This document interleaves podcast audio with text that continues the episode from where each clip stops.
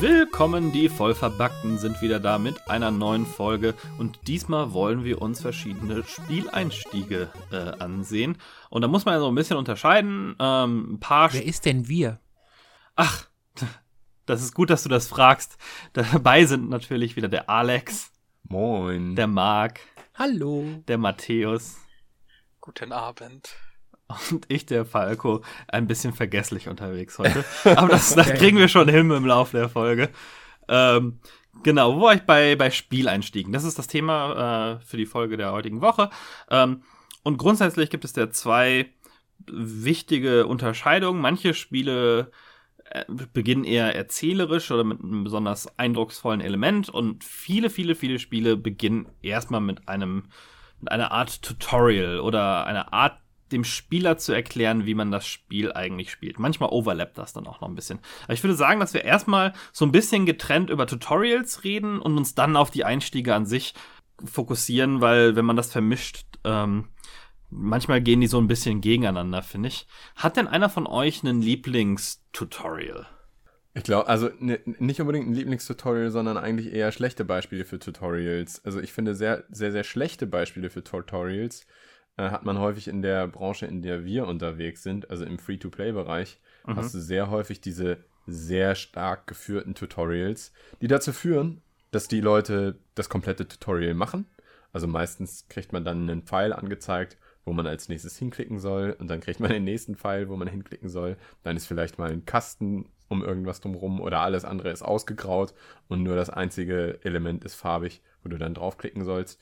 Und dann, dann hat man es geschafft, diese Leute über das Tutorial hinweg im Spiel zu halten. Und man hat es tatsächlich auch geschafft, den Leuten alle Aspekte des Spiels zu zeigen, ohne dass sie irgendeinen Aspekt wirklich verstanden haben. Ja, ich glaube, das ist so ein, so ein äh, grundsätzlich Problem bei diesen Data-driven Tutorials, wo man sich nachher anguckt, wie viel Prozent der Leute wirklich durchgekommen sind.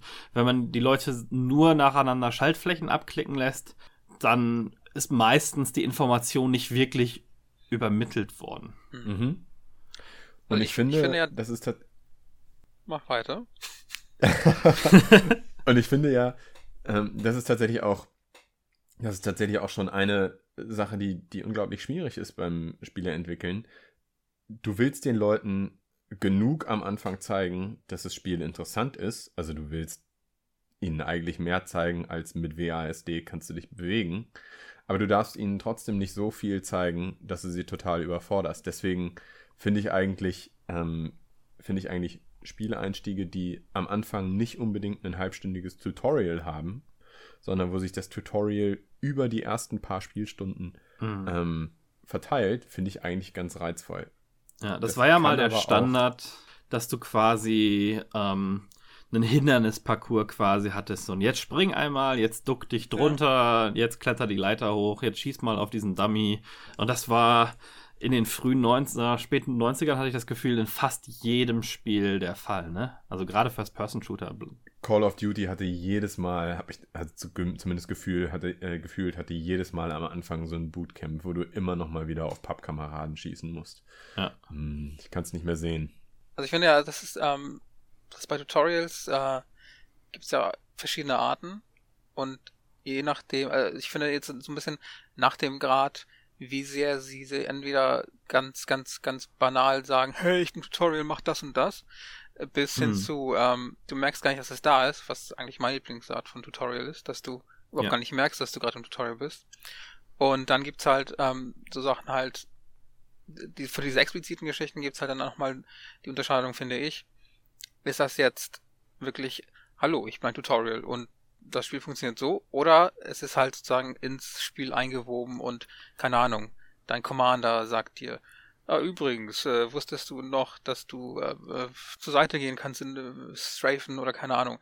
Ähm, und ähm, ich finde, das sind so die, die Grade und die verschiedenen Arten. Und ja, wie gesagt, also ich finde es am besten, wenn man es eigentlich gar nicht mitkriegt, wenn das Level-Design an sich diese so ein bisschen vorgibt, was du machst und dadurch dir eben beibringt, wie das Spiel zu spielen ist. Es geht natürlich nicht bei allen Spielen. Also je komplexer das wird, mhm. desto schwieriger wird es natürlich so ein bisschen bei Showing das zu machen. Aber, Aber es sind an auch sich finde ich.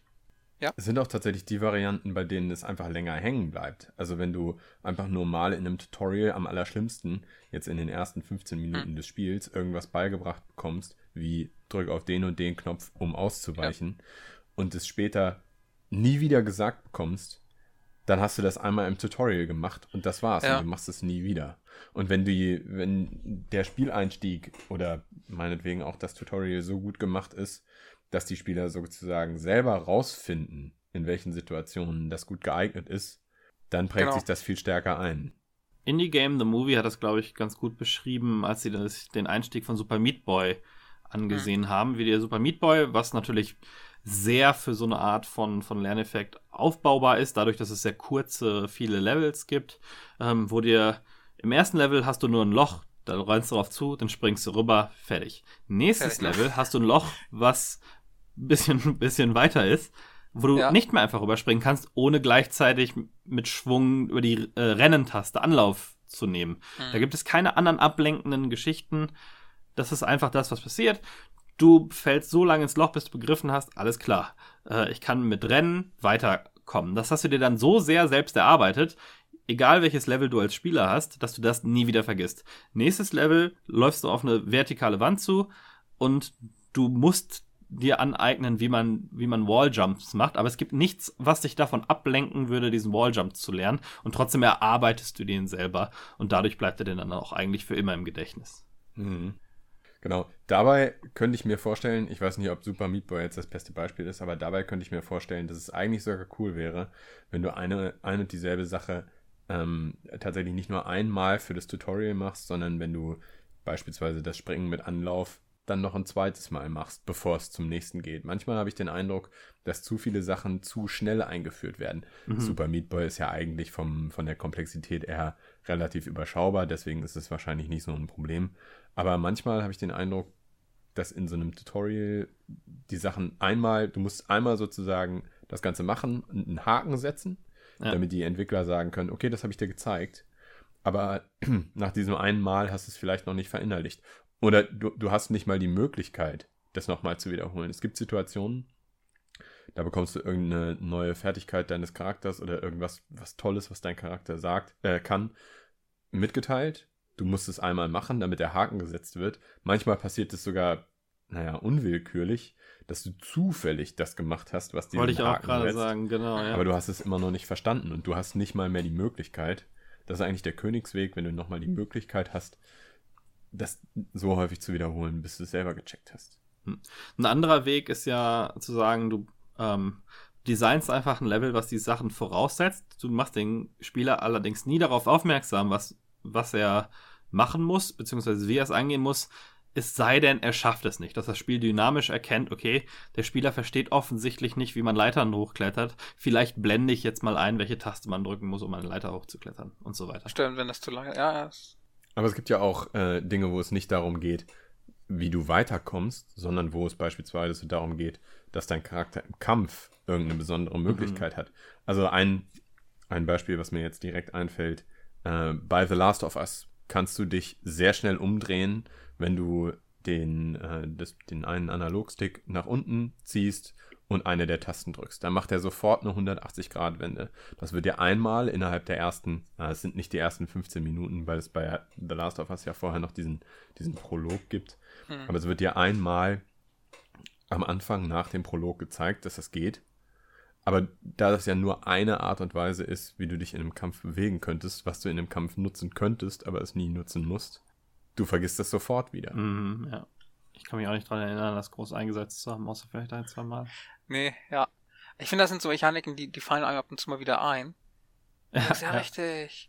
Und dann vergisst mhm. man es wieder, weil, weil es einfach nicht so präsent ist. Ähm, das, ja, das gibt's genau. ja auch bei anderen, also dieses, dieses schnelle Umdrehen gab es ja auch bei anderen Sachen. Und ich finde, das, das ist oft nicht so gut, nicht so gut dargestellt. Ja. ja.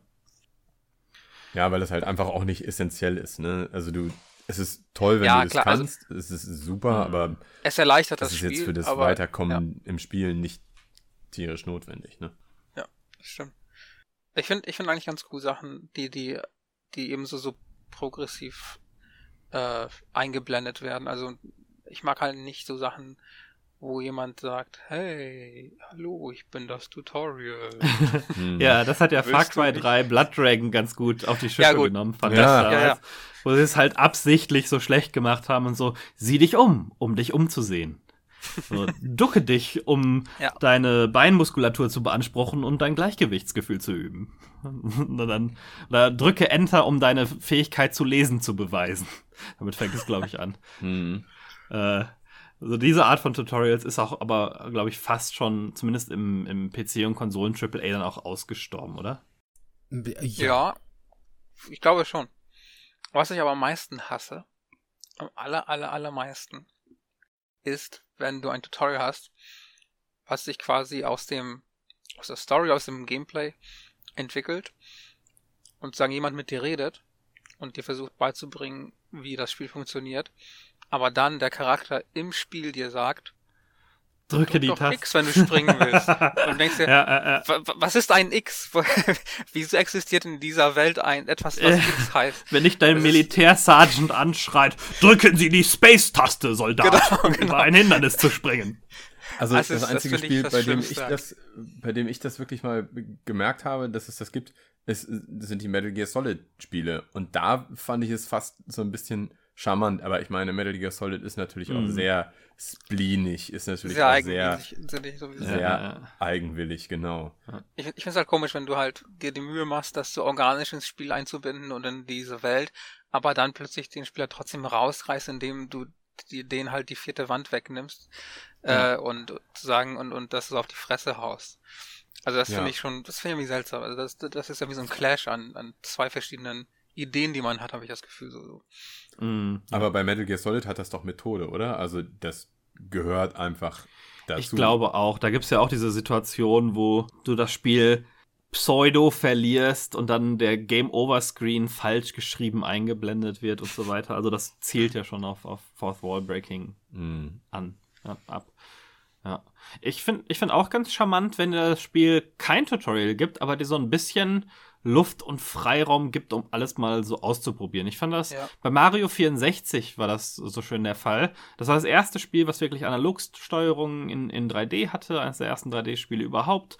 Und das fing damit an, dass du vor diesem Schloss abgesetzt wurdest und du hattest erstmal diesen kompletten Außenbereich mit Bäumen zum Klettern und Sachen zum Springen, in dem du dich ganz frei entfalten konntest und erstmal machen konntest, was du, was du wolltest. Und ich glaube, bei mir hat es fast eine halbe Stunde gedauert, bis ich dann das erstmal wirklich in das Schloss und dann zum ersten Level reingelaufen bin. Ja.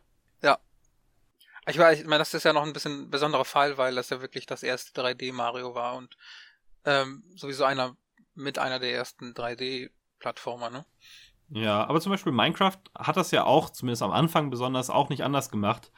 Nimmst dich einfach halt alles mal ausprobieren lassen, ohne dich wirklich zu leiten. Mittlerweile ist es ja so, dass es dir zumindest so, so Bröckchen hinwirft, ne, dir die Rezepte vorzustellen und dann sagt, okay, mach mal eins dieser nächsten Sachen oder wenn immer du Stimmt. was aufhebst, wird es dir dann erklärt, dass es auch so aufeinander aufbauend ist. Ja, mittlerweile hat äh, Minecraft ein richtiges Tutorial. Ne? Also ich habe die Tage, beziehungsweise ähm, nach dem letzten Cast habe ich nochmal reingeguckt und Mittlerweile kannst du dir halt echt alle Rezepte anzeigen lassen und du kannst es sofort craften lassen, wenn du die Sachen in deinem Inventar hast und und und. Also das ja. Tutorial von Minecraft ist echt casual geworden. Ja, ja, ist schon vereinfacht. aber, aber es ist auch, es ist, äh, leitet dich schon so nach und nach rein. Ne? Es ist nicht so, dass es irgendwie, also es ist unlockt die Rezepte, wenn immer du was findest und so. Es gibt dir dadurch kleinere nächste Schritte ja. als Ziele. Ja, ich habe aber, aber ich noch ein, bevor mhm. wir jetzt abdriften, ich habe noch ein schönes Beispiel, wie für mich ein Tutorial aussehen kann. Beziehungsweise eine Spielhilfe. Ja, lass mich ja. aber noch mal ganz kurz zu diesem, wegen, wegen dieser, äh, diesem Einstieg bei Super Mario oder diesem Einstieg bei Minecraft was sagen. Ähm, ich finde das total gut, wenn man die Möglichkeit hat, nochmal sozusagen unter Laborbedingungen mhm. einige der Sachen zu testen, die dir gerade beigebracht wurden. Also ich habe beispielsweise bei solchen Kampfspielen wie Assassin's Creed oder bei jetzt auch Schatten von Mordor gibt es immer mal wieder eine, eine Technik, die ich nicht nach dem ersten Mal erklären verstanden habe. Und dann finde ich es total gut, wenn du dir nicht einfach nur ein Video anzeigen lassen kannst. Das ist ja schon okay, ne? Das geht ja zumindest bei Schatten von Mordor. Bei Assassin's Creed kannst du nicht mal das. Ähm, dann finde ich es ganz gut, wenn du sozusagen unter Laborbedingungen diese Sachen einfach nochmal testen kannst. Macht Portal ja, Ja, auch ganz gut, damit er meintest, alles ne? unter Laborbedingungen getestet. Aber jetzt Marc, was wolltest du sagen? Ja, äh, schönste Tutorial beziehungsweise Spielerklärung für mich ist in äh, Super Metroid. Und zwar Oh ja. gibt's da ja diese, ähm, ich sag jetzt mal, Alien-Tiere, also nicht die Metroids Ja. an sich, sondern diese kleinen Tierchen. Und wenn du ganz am Anfang öfters mal acht, darauf achtest, was die tun, zeigen die dir, was du machen musst. Genau. Mit dem Walljump Ja. und sowas, ne? Ja, genau, dem Walljump und mit, mit dem äh, Abspringen von Wänden und bla bla bla. Das zeigen die dir, wo du was machen musst, aber da musst du halt drauf achten. Und das Ich ist bin ein halt. bisschen hin und her gerissen, was, was Super Metroid angeht, weil ich finde erstmal den Einstieg ganz cool und atmosphärisch, weil du halt da runter gehst, du hast so ein paar Mini-Hindernisse, dass du dich an Springen gewöhnen musst. Und dann wird dir aber direkt ein Boss vor die Latte gesetzt, der nicht wirklich super easy ist, wenn du vorher nicht wirklich an Sidescroller gewohnt bist. Und gerade bei Metroid, ich finde, das ist ein bisschen. Äh, ich weiß nicht. Also. Ähm, ich kann es jetzt, ich kann es jetzt schlecht beurteilen, weil ich bin immer so einigermaßen zurechtgekommen, aber jemand, der keine Erfahrung mit Side-Scrolling-Shootern hat, der wird doch da frustrierend zermahlen, oder nicht? Also das war immer so mein Problem mit, mit Metroid. Ja, aber also früher gab's ja meistens nur. Wenn man das aus heutigen Perspektive sieht, ja. Ja. aber als es rauskam, da schon, gab's ja. ja. nur Sidescroll, ne? Also du Genau, also ich stimmt schon. behaupte jetzt mal, es war geläufig. Auf jeden Fall fand ich die Mhm. Idee sehr nett und charmant, das mit kleinen Alien-Tieren zu zeigen, wie man da weiterkommt und wie nicht und so. Ja, ja, ja. Also auch Es den, den, den Shinespark beizubringen und sowas, diesen, diesen Supersprung und sowas, ja, fand ich auch alles ganz Es gibt auch, es gibt auch eine ziemlich coole Szene bei Super Metroid, ähm, wo du ähm, durch so ein Glasrohr quasi läufst, ähm, von einem Gebiet ins nächste. Und ähm, an einer Stelle musst du halt eben eins von diesen Glasrohren sozusagen äh, sprengen, damit du quasi in ein neues Gebiet kommst. Und das wird dir eigentlich nicht gesagt, aber in einer anderen Stelle nicht weit weg ist halt auch so ein Übergang mit so einem Glasrohr, der kaputt ist. Und das sagt Mhm, dir, ah, okay, dann kann ich das ja probieren bei dem nächsten. Und das ist halt auch so, ohne dass es dir gesagt wird und ohne dass, dass du dahin geführt wirst durch einen ähm, Questmarker oder wie auch, gab's ja früher sowieso nicht, ähm, wird dir suggeriert, dass das ja geht. Also probier doch mal. Das finde ich halt auch cool. Ja, stimmt schon, ja. Eins meiner Lieblingstutorials so in letzter Zeit war das neue Hitman-Spiel. Ähm, das, das gibt dir eine Mission, die relativ straightforward ist, aber eine, eine vollwertige Mission, quasi aber auch als Simulation im Spiel dargestellt. Ne? Hier, das ist eine Probe-Mission. Ähm, geh auf, dieses, äh, auf diese Yacht und töte den Typen. Und im, beim ersten Mal ist das komplett linear, wird dir nach und nach genau gesagt, was du zu tun hast, Schritt für Schritt.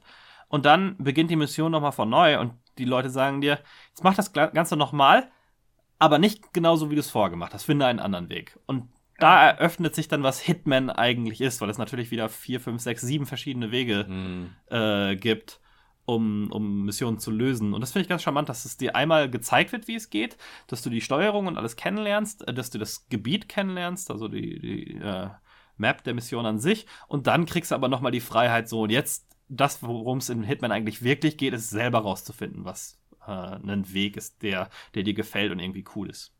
Das, ja, gemeinhin schlechteste Tutorial aller Zeiten ähm, ist sicherlich Driver.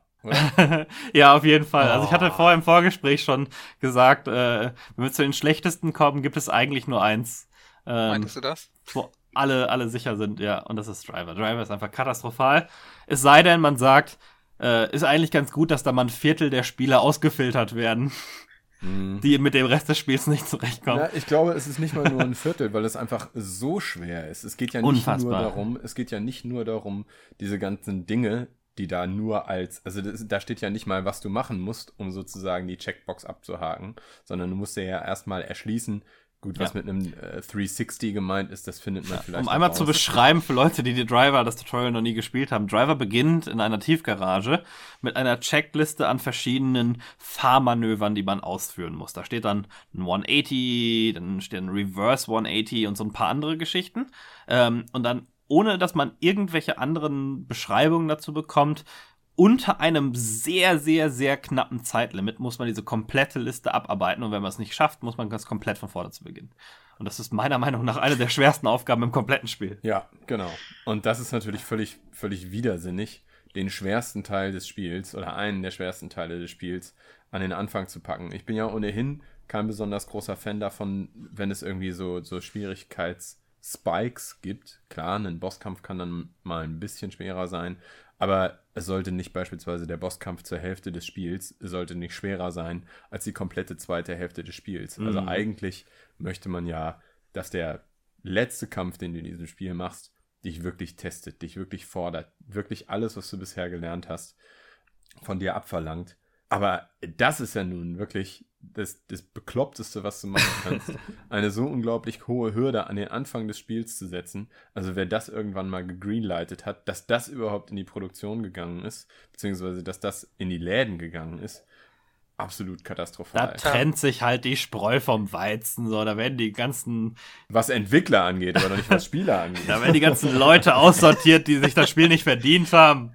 Aber wie war denn das damals ähm, nochmal? Ähm, konnte man das überspringen oder musste man das Tutorial schaffen, um weiterzuspielen? Nein, das musstest du schaffen. Musstest du, ne? Ich, ich, hatte Freunde, die sich das Spiel gekauft haben und nie über das Tutorial hinausgekommen Und du hast vor allen Dingen, super, also das Internet war, glaube ich, auch jetzt noch nicht so verbreitet, dass du irgendwo im Internet hättest gucken können, ne?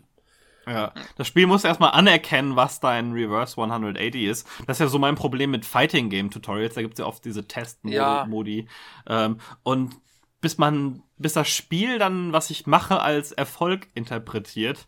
Ah, ja, ja, ja, ja. Also mhm. da werden immer genaue Tastenabfolgen ja, verlangt und wenn ich dann die Viertelbewegung irgendwie beim ersten Mal nicht hinkriege und dann zwei schnell hintereinander mache, dann zählt das wieder nicht, weil es ja nicht die genaue Abfolge war. Ah, was ein, Stimmt, das, ein, das, ja, und das war, du weißt ja. vor allen Dingen häufig nicht, was du falsch gemacht hast. Ne? Mhm, ja. Also, ich meine, ähm, wie, wie, war das Wahnsinn ist es ja, wenn man immer wieder dasselbe macht und ein anderes Ergebnis erwartet. Aber irgendwie weiß man ja auch nicht, was man anders machen soll, mhm. um dann die Checkbox abzuhaken. Manchmal, also bei dem spezifischen Beispiel ist ja eher der Fall, nicht was du falsch gemacht hast, sondern was hast du nicht gemacht, obwohl du es gemacht hast. Und das ist ja das, ja. was bei Driver so richtig abfuckt. Mhm. die Handbremse genau. nicht benutzt. Du hast zwar eigentlich eine 180-Grad-Wende gemacht, die war aber nicht schnell genug oder nicht mit dem Handbremsenknopf, aber niemand wird dir jemals sagen, warum du das jetzt nicht Ja, grässlich. Ja, und warum sagt es dir niemand? Weil niemand dieses Spiel spielt. Auch keiner von den Entwicklern. Aber. Ja, das ist ja das Problem. Also das, die Frage stelle ich mir eben äh, auch sehr, sehr häufig. Jeder, der dieses Spiel einmal spielt, müsste, müsste sehen, was das für eine Schwierigkeit ist. Also, wo da der Haken ist. Aber manchmal kommen Spiele auf den Markt, wo du dir denkst, das haben nicht mal die Entwickler gespielt. Das haben die nicht, das können die nicht in irgendeinen Test gegeben haben. Meinst du, das war damals so bei, bei Driver war es ja Reflection, die es für Ubisoft, glaube ich, damals auch schon gemacht haben. Ich weiß gar nicht, ob das erste noch Ubisoft schon Ubisoft war. Nachher war es das auf jeden Fall. Äh, Reflection ist ja jetzt mittlerweile eher so ein kleineres Team geworden. Die wurden immer runtergestrumpft. Die haben aber das ganz gute äh, Grow Home gemacht. Mm, okay. Ähm, ja, andere, andere so, so Nightmare-Tutorials, die mir einfallen, sind hauptsächlich elendig lange Laber-Tutorials, bei denen nicht mal die Geschichte interessant ist. Es gibt ja so ein paar Sachen, wo nicht wirklich was passiert, aber wenigstens ist die Story dabei interessant.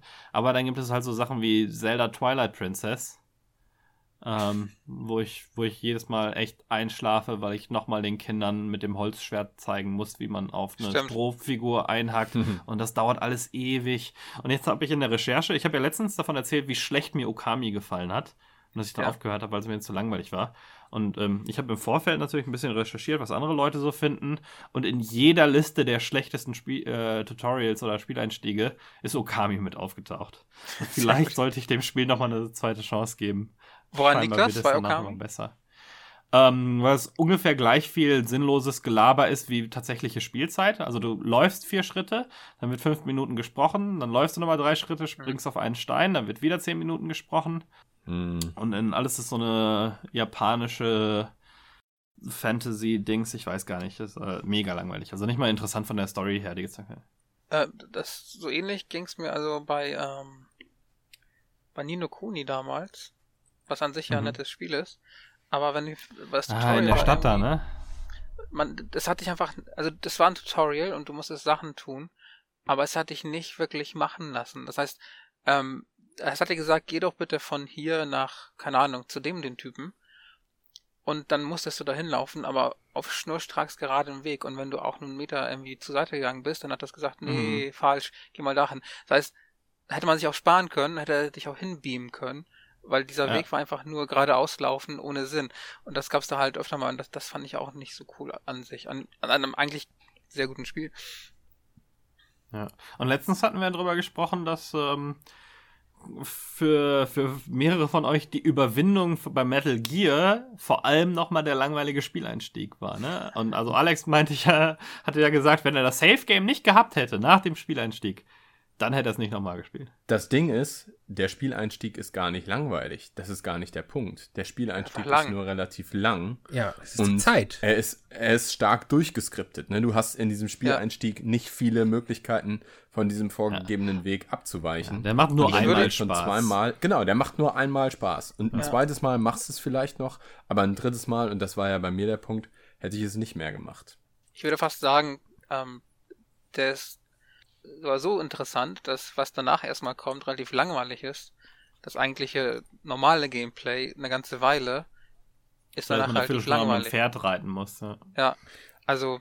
Ja, ach, findest du? Also ich finde, dadurch, dass sich an der Stelle die Welt so öffnet und du, du ja. siehst, was für Möglichkeiten du dann später hast, das fand ich gar nicht so schlecht. Ja, also ich, Aber, fand, ich fand's halt, weil es halt auch so Story angedeutet hat und irgendwelche komischen Supernatural-Geschichten angedeutet hat und alles. Und dann bist du erstmal in so einem Kriegsgebiet und rennst dann halt kilometerlang durch die Wüste und plus der äh, Schwierigkeitsgrad, der halt nicht so nicht so fair ist mhm. unbedingt immer, fand ich, das Tutorial hat einen mehr versprochen, als dann das eigentliche Gameplay gehalten hat.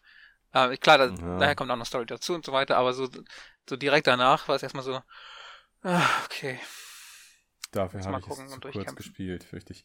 Ähm, mir haben Tutorials eine, ein komplettes Genre kaputt gemacht. Und zwar, ich kann kein MMORPG Match. mehr spielen, ah. weil ich keine zehn Wölfe mehr, keine zehn Space-Wölfe, keine zehn Uhrzeitwölfe, aber Moment, keine zehn Das ist aber kein Tutorial, das ist Gameplay. Naja, okay, gut, aber das ist häufig, ist es, ist, sind es die ersten, sind es die ersten ja. Quests. Nicht töte einen davon, sondern ja. töte zehn davon, weil ich ja zu blöd bin, als dass ich es nach dem ersten schon gerafft haben könnte. Ja. Also das, das kann ich einfach nicht mehr machen. Ich habe äh, The Old Republic wollte ich wirklich mit ohne Vorbehalte, ohne Vorurteile, völlig unvoreingenommen wollte ich an The Old Republic rangehen. Und das erste Quest ist wieder töte zehn davon. Und das habe ich zweimal ja. gemacht und da habe ich es weggelegt, weil ich das einfach nicht mehr nicht mehr konnte. Das stimmt, Dieser, das kann ich gut nachvollziehen. Diesen Einstieg hast du damals schon bei WoW ja für jeden einzelnen Charakter wieder machen müssen. Das wollte Und ich gerade sagen. Ich habe nämlich tatsächlich vor knapp zwei Wochen mal wieder einen neuen Charakter angefangen bei WoW. Einfach nur mal zu gucken, wie das so war. Und das war echt langweilig. Also es war wirklich so, ja, hier, zehn von den Spinnen. Ja, cool. Da nochmal mal zehn von diesen Goblins. Aber übrigens, geh mal zurück zu den Goblins und sammel mal zehn Pilze von denen auf. Und ich so, oh, Gott. Ja, ja, genau. Ja. Das, da, das ist doch, glaube ich, ein grundsätzliches Problem mit, mit ähm, RPG-Tutorials, dass es, dass sie dir nie die richtigen Sachen beibringen. Gerade so, was machen denn die verschiedenen Charakterklassen? Äh, wie verhalten die sich? Wie wirkt sich das aufs Spiel aus? Meine, meine Entscheidungen am Anfang, was bedeuten die eigentlich für die nächsten 150 Stunden Spiel? Mhm. Das Tutorial beginnt erst, nachdem ich alle diese Entscheidungen meistens erstmal falsch getroffen habe. Ja. Was dazu führt, dass ich dass ich drei, vier Charaktere anlegen muss, um erstmal zu gucken, welcher Spielstil liegt mir eigentlich am meisten. Ja, ja, und für jeden dieser drei Charaktere machst du eben diese langweiligen ersten 30 Minuten durch. Genau, ne? ja. Als Gegenbeispiel dazu ähm, finde ich, ist es äh, Fallout 3 äh, ganz gut, weil es dich eigentlich erstmal alles machen lässt. Es, es äh, setzt schon voraus, dass du dir viele Sachen einmal festlegst. Ähm, Fallout 3 oder 4 auch. Und dann führt es dich durch dieses Tutorial-Gebiet durch, was ein relativ normales Tutorial ist, nur halt in die, in die Spielwelt einge, ähm, eingezogen. Der Einstieg davor ist ein bisschen anders, da möchte ich nachher nochmal drauf zurückkommen. Aber dann am Ende des Tutorials gibt es dir nochmal die Entscheidung, so, möchtest du jetzt nochmal irgendwas ändern? Dein Aussehen, deine Spezialisierung und so weiter. Ach, cool. Und basierend auf deinen Erfahrungen kannst du das dann nochmal anpassen. Das fand ich ganz cool. Dass das du, wenn du so, ah, Nahkampf ist ja doch viel cooler, als ich dachte, vielleicht packe ich doch mal lieber zwei Punkte in Stärke. Mhm. Das ist nicht schlecht. Gerade Aber bei ist auch Spielen, eher wo man sich ne? nicht mehr reskillen kann. Ja, genau. Also einige Rollenspiele versuchen es dann dadurch abzufangen, dass man zumindest mal falsch verteilte Skillpunkte wieder umverteilen kann. Aber ja, normalerweise ähm, hat man keine wichtigen Entscheidungen nach dem Tutorial mehr. Ähm, oder es gibt halt andere Spiele, wo es sich so nach und nach erschließt. Das finde ich dann auch ganz gut. Dass man die Entscheidungen nicht am Anfang trifft, sondern erst so im Laufe der Zeit. Dass der Charakter nicht von Anfang an ein Mage ist, zum Beispiel. Was ich vorhin schon mal kurz angesprochen hatte, ist ja dieses Thema Komplexität. Also, dass du nicht von Anfang an total erschlagen wirst mit allen Möglichkeiten, die dein Charakter im Laufe des Spiels hat. Oder ein anderes Beispiel, äh, wo es nicht um den Charakter geht, sondern äh, bei Echtzeitstrategiespielen. Da wirst du ja auch am Anfang nicht damit erschlagen, ähm, welche strategischen Möglichkeiten du später alle hast, Mhm. sondern das wird nach und nach und nach eingeführt. Und äh, ich bin jetzt kein besonders großer Spezialist in diesen, ah, wie heißt denn, Met Metroidvania-Spielen, hatten wir, glaube ich, vor ein paar Folgen mal drüber gesprochen. Mhm. Ähm, aber da stelle ich mir, das stelle ich mir total gut vor. Und das Spiel, mit dem ich das am ehesten vergleichen kann, ist ein Batman Arkham Asylum. Ja. Wo du eben auch nicht am Anfang schon die komplette Bandbreite deiner Möglichkeiten später hast, sondern erst nach und nach und nach, aber wirklich über den gesamten Verlauf des Spiels, schaltest du neue, neue Sachen frei, die dir zum einen dann neue Wege ermöglichen, aber zum anderen eben auch neue, neue Kampftechniken, neue Arten, Bossgegner anzugehen und so weiter eben. Ja. Das ist eine, eine gute Doppelfunktion, dass es zum einen dir die Sachen peu à peu beibringt und nicht alles auf einmal auflädt, aber auch, dass du dich langsam daran, ähm, dass du, dass du äh, immer wieder was Neues hast zum Erleben, dass es dir nicht so langweilig wird mit der Zeit, ne? Genau, und dadurch, dass du eine bestimmte Sache, die du jetzt neu gelernt hast, erstmal über die nächste halbe Stunde, über die nächste Stunde anwendest und erst dann das nächste, den, der nächste Komplexitätsgrad dazukommt, ähm, glaube ich, dass es eben viel, viel stärker verinnerlicht, dass du es viel, viel stärker verinnerlicht hast. Ja. Und so stelle ich mir das eben auch bei Echtzeitstrategiespielen, die ich aber ja nicht so viel spiele, stelle ich mir das so ähnlich vor, dass du in der ersten Mission eben wirklich nur deine, deine normale Kaserne hast, wo nur der normale Schwertkämpfer-Typ rauskommt. Ja, aber ist dadurch, auch dass so. du ne, in, jedem, in jeder Mission dann neue Sachen dazu bekommst, Deswegen haben Echtzeitstrategiespiele ja auch immer, da wird es ja am häufigsten gesagt, der Singleplayer bereitet dich ja nur auf den Multiplayer vor. Das ist ja so ein, das, so ein geflügeltes Wort, das wird ja immer wieder mal rausgehauen. Äh, in, in Echtzeitstrategiespielen, glaube ich, ist es einfach nur auch gutes Game Design für den Singleplayer, weil es die Kampagne über interessant hält. Aber gleichzeitig natürlich erlernt man so die Sachen ein bisschen tiefgehender, ähm, als wenn man jetzt direkt in, in Skirmish-Matches mit allen äh, Einheiten springen würde. Mhm, genau. Ein Tutorial, was ich noch ganz charmant finde und nochmal erwähnen wollte, ist das von Little Big Planet. Ähm, das nämlich komplett in dem Spiel Baukastensystem quasi gemacht wird. Ähm, das unterscheidet sich daher nicht von den anderen Levels. Es ist aber auch gleichzeitig das Intro zum Spiel im Sinne von die Credits. Also während du durchs Level läufst und kleinere und immer schwieriger werdende Aufgaben überwindest, die dazu noch toll kommentiert sind von einem, von einem guten Sprecher, im, sind, werden im Hintergrund die Entwickler eingeblendet, die dann aber auch nicht einfach, also nicht eingeblendet im Sinne von die tauchen dann auf, sondern passend zu der Quirkiness des Spiels kommen dann irgendwelche Sachen aus dem Boden gefahren und dann kommen irgendwelche.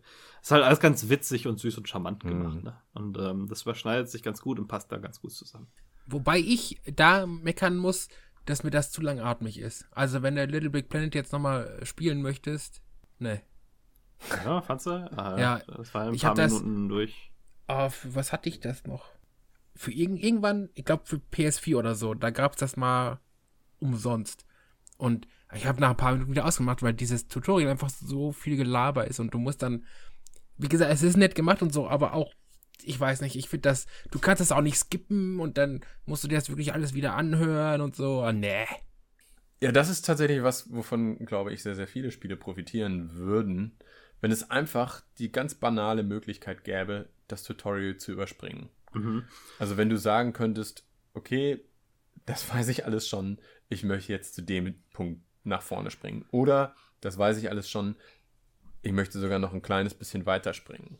Aber das Problem ist doch ein bisschen dabei, dass viele Tutorials halt in die Spielwelt und Story mittlerweile eingeflochten sind ähm, und dass du den Storyteil dann direkt mit überspringen willst. Also die ganzen Sachen, die wir vorhin teilweise auch gut gelobt haben, dass es sich, sich so einfügt, ähm, dann überspringst du ja den Teil direkt mit. Ne? Also ich glaube, nicht ganz einfach als Entwickler. Naja, aber das ist ja, also das Tutorial, die Möglichkeit, das Tutorial zu überspringen, soll ja eigentlich eher für den zweiten Durchlauf oder für den dritten Durchlauf gedacht sein. Nicht unbedingt, obwohl, na gut, bei Shootern, äh, wenn du schon 50 andere Shooter gespielt hast, möchtest du dann wirklich nochmal beigebracht bekommen, wie man eine Waffe aufnimmt, wie man nachlädt und so weiter. Ja, mhm. ist, ein, ist ein guter Punkt. Manchmal, manchmal trennen die Spiele das ja auch, ne? Ähm, wir können ja langsam mal zu Spieleinstiegen überleiten, nicht nur Tutorials. Und ähm, ich fand das bei Half-Life war das ganz gut gemacht. Half-Life ist jetzt auch nicht der das most entertaining, äh, was den Einstieg angeht, aber es baut halt total viel Atmosphäre auf, was beim ja, ersten ja. Mal, wenn das alles neu ist, auch noch total cool ist. Beim zweiten Mal wird es dann ein bisschen nerviger. Hm. Aber bei Half-Life berichtigt mich, wenn ich mich da falsch erinnere, aber gab es da nicht eine separate Tutorial-Aktion? Ja. Genau das wollte ich auch wo erwähnen. das Tutorial komplett getrennt war von der Story. Ja. Kannst du im Menü auswählen, Tutorial.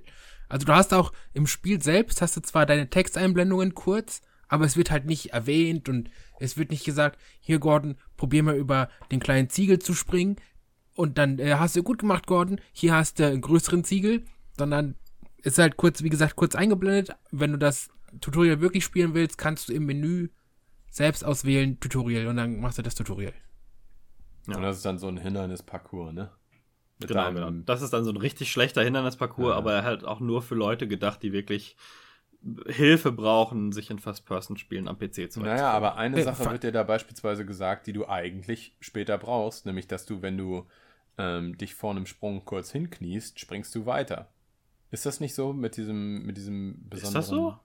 Ähm, Der ich weiß, dass man, ich weiß, dass wenn man im genau. Sprung genau. Ducken drückt, dass man dann auf höhere äh, Sachen draufspringen kann. Ja, ich glaube aber nie, dass nicht. das jemals gebraucht wird im Spiel. Oder? Das wusste ich gar nicht, dass das geht. Ich dachte, es wäre nur dieses, wenn du rennst und dich kurz duckst und dann springst, ist der Sprung weiter.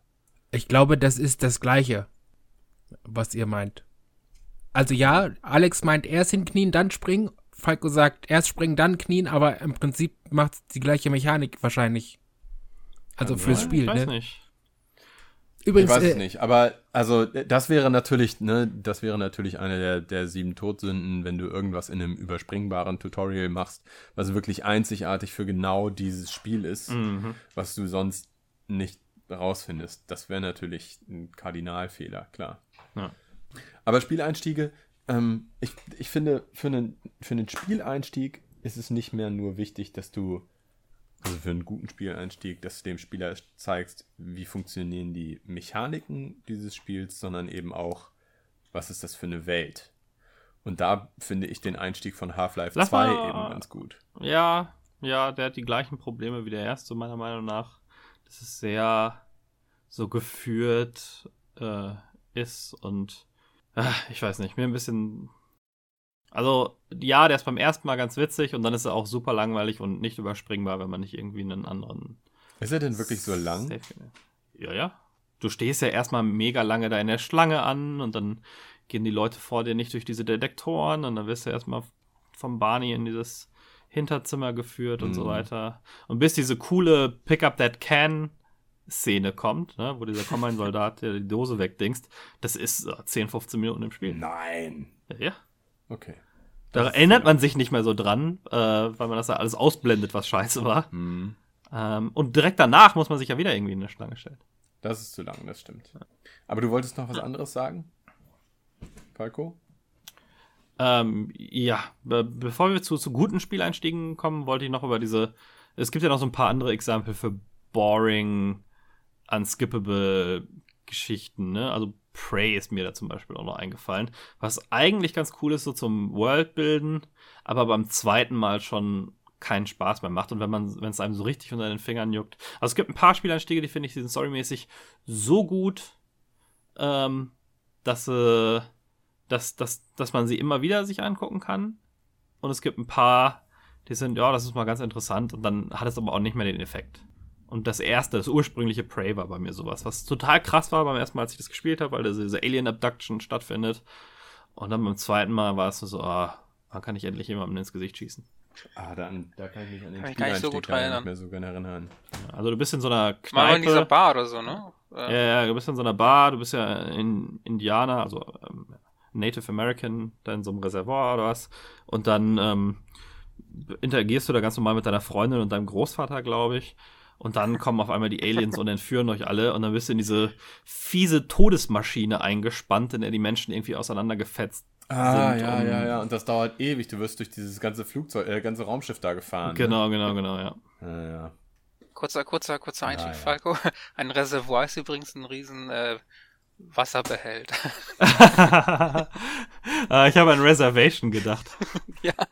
Das Ah, Reservat. das cool. Ja, auch cool. Und da war das, das meint, glaube ich, Echo the Dolphin. ja. Aber was, ja, was, ähm, was sind denn. Was sind denn. Äh, oh, Alex, ey. So. Was sind denn eurer Meinung nach gute Spieleinstiege? Was ist denn euer Lieblingsspieleinstieg? Und bei Alex weiß ich das, glaube ich, schon. Ja? Ist es nicht The Last of Us? Ach doch, ja, natürlich. Es ist, es ist klar, es ist The, The Last of Us. Ich bin auch immer noch ich habe der die Meinung, Frage dass nicht wirklich- verstanden. Was sind sehr gute Spieleinstiege oder eure Lieblingsspieleinstiege? Und ja, ähm, es ist Last The Last of Us ich definitiv. Und ich bin auch immer noch der Meinung, wirklich jeder, ach nicht mal nur jeder Spieler, sondern einfach jeder Mensch sollte die ersten 15 Minuten von The Last of Us mal ähm, gespielt haben oder gesehen haben. Und es gibt ja mittlerweile sogar die Möglichkeit, das auf dem PC zu tun. Also selbst wenn du keine PlayStation hast, sei es nur eine PlayStation 3 oder PlayStation 4, The Last of Us gibt es ja für beides, hast du mittlerweile über PlayStation Now, dass man sogar, ich glaube, eine Woche lang oder einen Monat lang gratis testen kann, die Möglichkeit, das auf dem PC zu spielen. Also jetzt gibt es wirklich überhaupt gar keine Ausreden mehr, diese ersten 15 Minuten sich nicht anzugucken. Und jeder unserer Hörer sollte das sofort auf der Stelle tun. Und hier ist mein Problem mit diesem Einstieg. Ich finde nämlich, dass es ein guter Einstieg, aber kein besonders guter Spieleinstieg ist, weil das konnte man sich schon immer auf dem PC reintun, wenn man es sich auf YouTube angeguckt hat, weil es meiner Meinung nach fast den identischen Effekt hat. Es ist halt erzählerisch, storymäßig ganz gut. Es hat ein bisschen was dadurch, dass man diesen Mädchencharakter spielt, dem Genau. man einfach weniger Skills zutraut. Aber außerhalb davon ist es so linear und durchgescriptet und so. Das, also das, was es gut macht, ist allein die Story. Das hat nichts mit dem Sch mit, damit zu tun, dass es ein Spiel ist, meiner Meinung nach. Und das emotionale Investment diesem Charakter gegenüber ist meiner Meinung nach eben auch deutlich höher, dadurch, dass du sie selber steuerst. Insofern hat Ja, das das ist, der, richtig, ist der ja. Impact noch einen- Du größer. baust ja Also was ich auf, ne? So ja. eine Genau, Beziehung. ich glaube- Normalerweise spielst du die Charaktere ja stundenlang danach weiter und in dem Fall ist sie ja plötzlich, ne? Also es ist schon, schon, schon, glaube ich, ein bisschen, also ich gebe Falco Fall das schon recht. wir einfach mal. Nein, mach ich nicht. Nein, also ich gebe Falco schon recht. Ähm, es ist nicht unbedingt vielleicht ein super Spieleinstieg in dem Sinne, weil das eigentlich relativ stark storybasierend ist und eigentlich nicht auf das Gameplay hinausläuft. Aber der kurze Teil, den man mit dir spielt, macht schon so, so, so eine Beziehung oder so ein Investment, so dass das nachher ein bisschen, ein bisschen doller noch knallt sozusagen. Und ich muss jetzt noch mal spoilen, um meinen Punkt vielleicht noch mal ein bisschen besser across zu kriegen. Das, ähm, also wer den Einstieg noch nicht gespielt hat und das alles ungesehen äh, erleben möchte, jetzt Der soll jetzt Pause machen. Pause machen und so zwei und es über Minuten PlayStation Now spielen. ja, oder so. Aber, also, mein Problem ist, ja, am Ende stirbt das Mädel von, von diesem Intro. Allerdings, wenn man kein besonders begabter Spieler ist, ist sie bis zu dem Zeitpunkt auch schon 25 Mal gestorben. Beziehungsweise der Vater ist schon 25 Mal gestorben. Ich bin da ein, alleine irgendwie Was? achtmal gestorben, weil ich nicht wusste, in welche doofe, vorgeskriptete Neben äh, Ellie ich reinlaufen musste und jeder andere Weg, du sofort von random Offscreen Zombies angefallen wirst. Und das äh, mindert den Impact dann schon mal Ich wusste nicht Äh, mal, dass man da sterben kann. dann kann man dutzendmal sterben. Und das, meiner Meinung nach mindert das den Impact, wenn das die Stelle ist, so, hier wollen wir, dass du stirbst. Es gibt ja immer diese Spieleinstiege, die dich einmal on purpose sterben lassen. Ne? Noch frustrierender finde ich das, wenn dir das nicht gesagt wird und du so einen Kampf hast, bei dem du Ja. das Gefühl hast, du könntest ihn gewinnen. Mhm. Und dann kannst du ihn am Ende aber nicht gewinnen. Bloodborne. Ja, Bloodborne hat zum Beispiel sowas. Ja. Bloodborne? Aber Äh, ich finde. Theoretisch ich finde, der- kann man den gewinnen. Selbst, Nein, jetzt muss ich schimpfen. dann- Jetzt bin ich Da dran, kann man doch alles gewinnen. Ja, Da kann man jetzt. doch immer gewinnen. So. pass auf, ich bin zum ersten Mal in meinem Leben auf äh, Alex seiner Seite und muss sagen, dass dieser Spieleinstieg wirklich gut ist, weil du hast in den ersten 10 Minuten alles abgefrühstückt. Du weißt, dass es Zombies gibt, du hast deine Tochter verloren, man weiß, warum der Typ jetzt so kacke drauf ist und man weiß, warum die Gesellschaft so ist, wie sie ist. Das hast du in 10 Minuten abgefrühstückt, super Intro, Tränendrüse drücken, alles super. Was ich nicht verstehe ist, und wo ich jetzt Aber echt ja. sauer werde, ist dieses, ähm, das ist am Anfang alles durchgeskriptet und alles läuft so wie immer. Was ist das bitte für eine Aussage?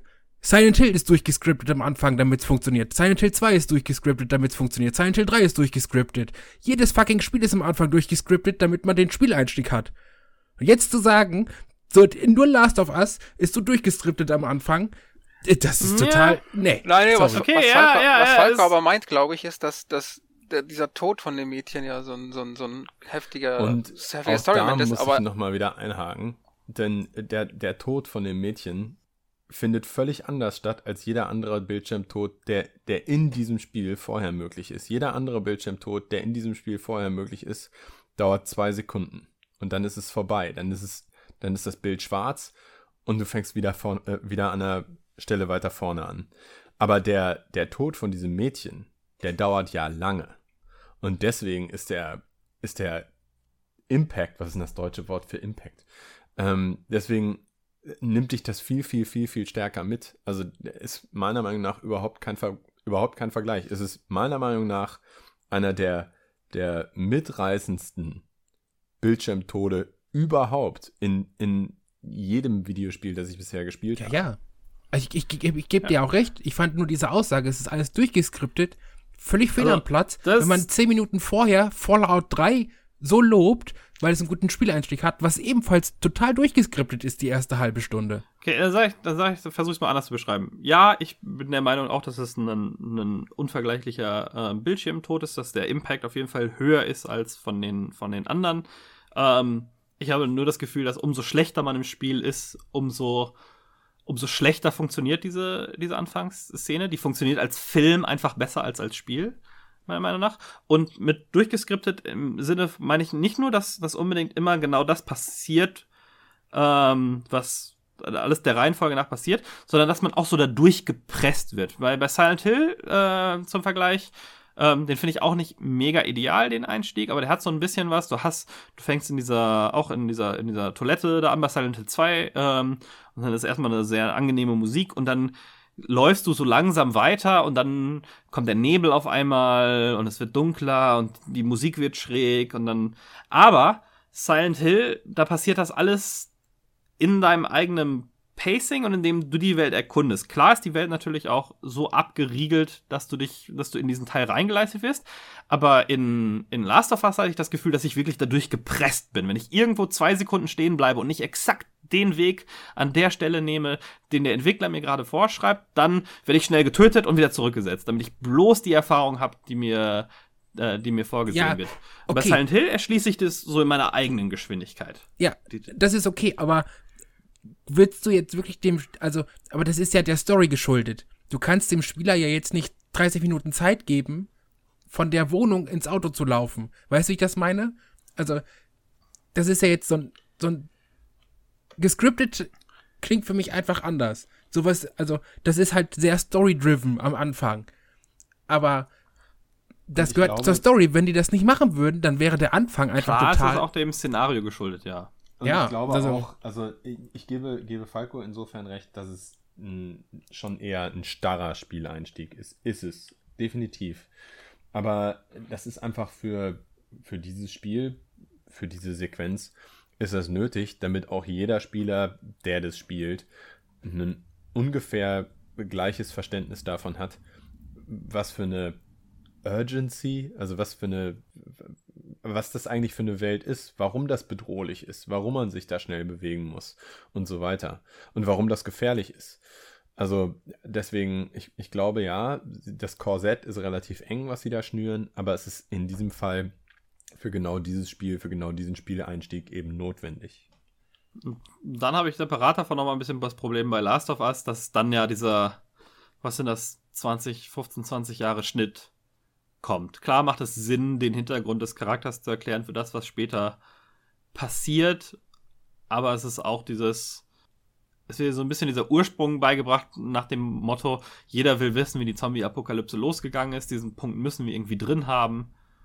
Ähm, und dann springt es auf einmal in ein eigentlich anderes Setting. Trotzdem ja. ha hat Gebe man ich dir das recht. in Also- so vielen Spielen, also hat man das tatsächlich, solche Zeitsprünge, habe ich den Eindruck, hat man jetzt nicht unbedingt in so vielen Spielen, weil Zeitsprünge ja immer für die Entwickler bedeuten, sie müssen einen, eine andere Umgebung erschaffen. Sie müssen ja, in der Umgebung muss ja gezeigt werden, okay, so sah es früher aus, so sieht es jetzt aus. Ist Mhm. zusätzlicher Entwicklungsaufwand. Sie müssen bei den Charakteren zeigen, so sahen sie früher aus, so sehen sie jetzt aus. Ist zusätzlicher Entwicklungsaufwand. Also ich habe den Eindruck, dass wenn du die, ähm, die Situation vor der Apokalypse zeigen willst, wird das dann häufig in irgendwelchen, irgendwelchen Texten oder Artwork-Einblendungen gemacht.